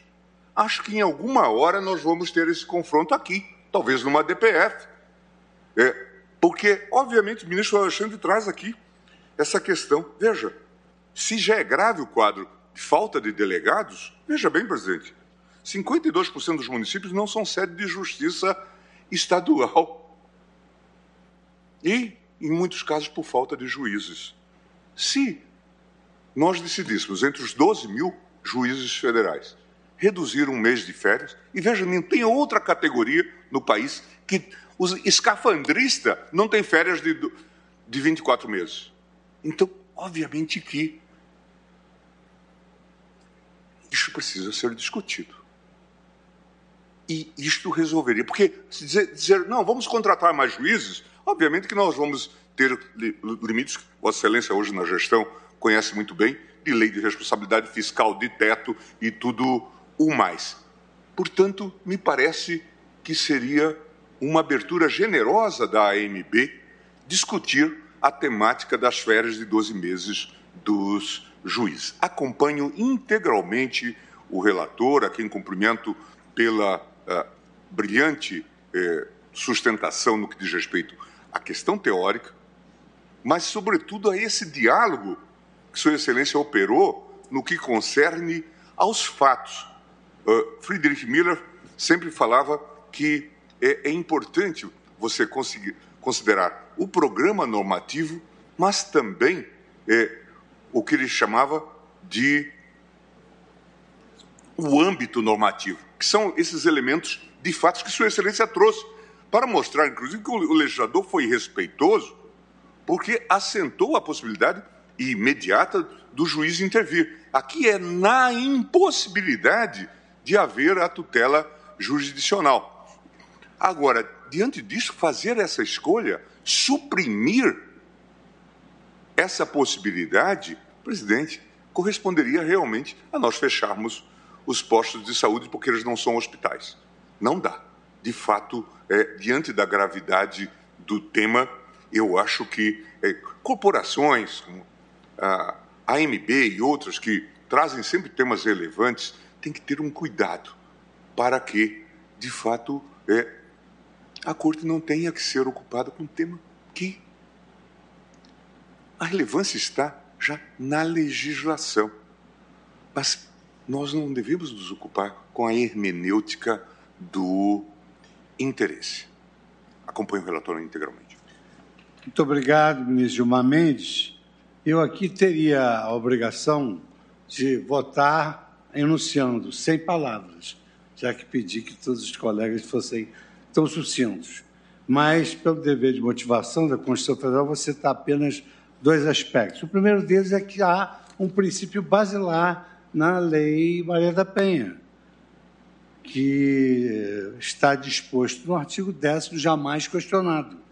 Na hipótese da iminência ou da prática de violência doméstica familiar contra a mulher, a autoridade policial que tomar conhecimento da ocorrência, adotará de imediato as providências cabíveis.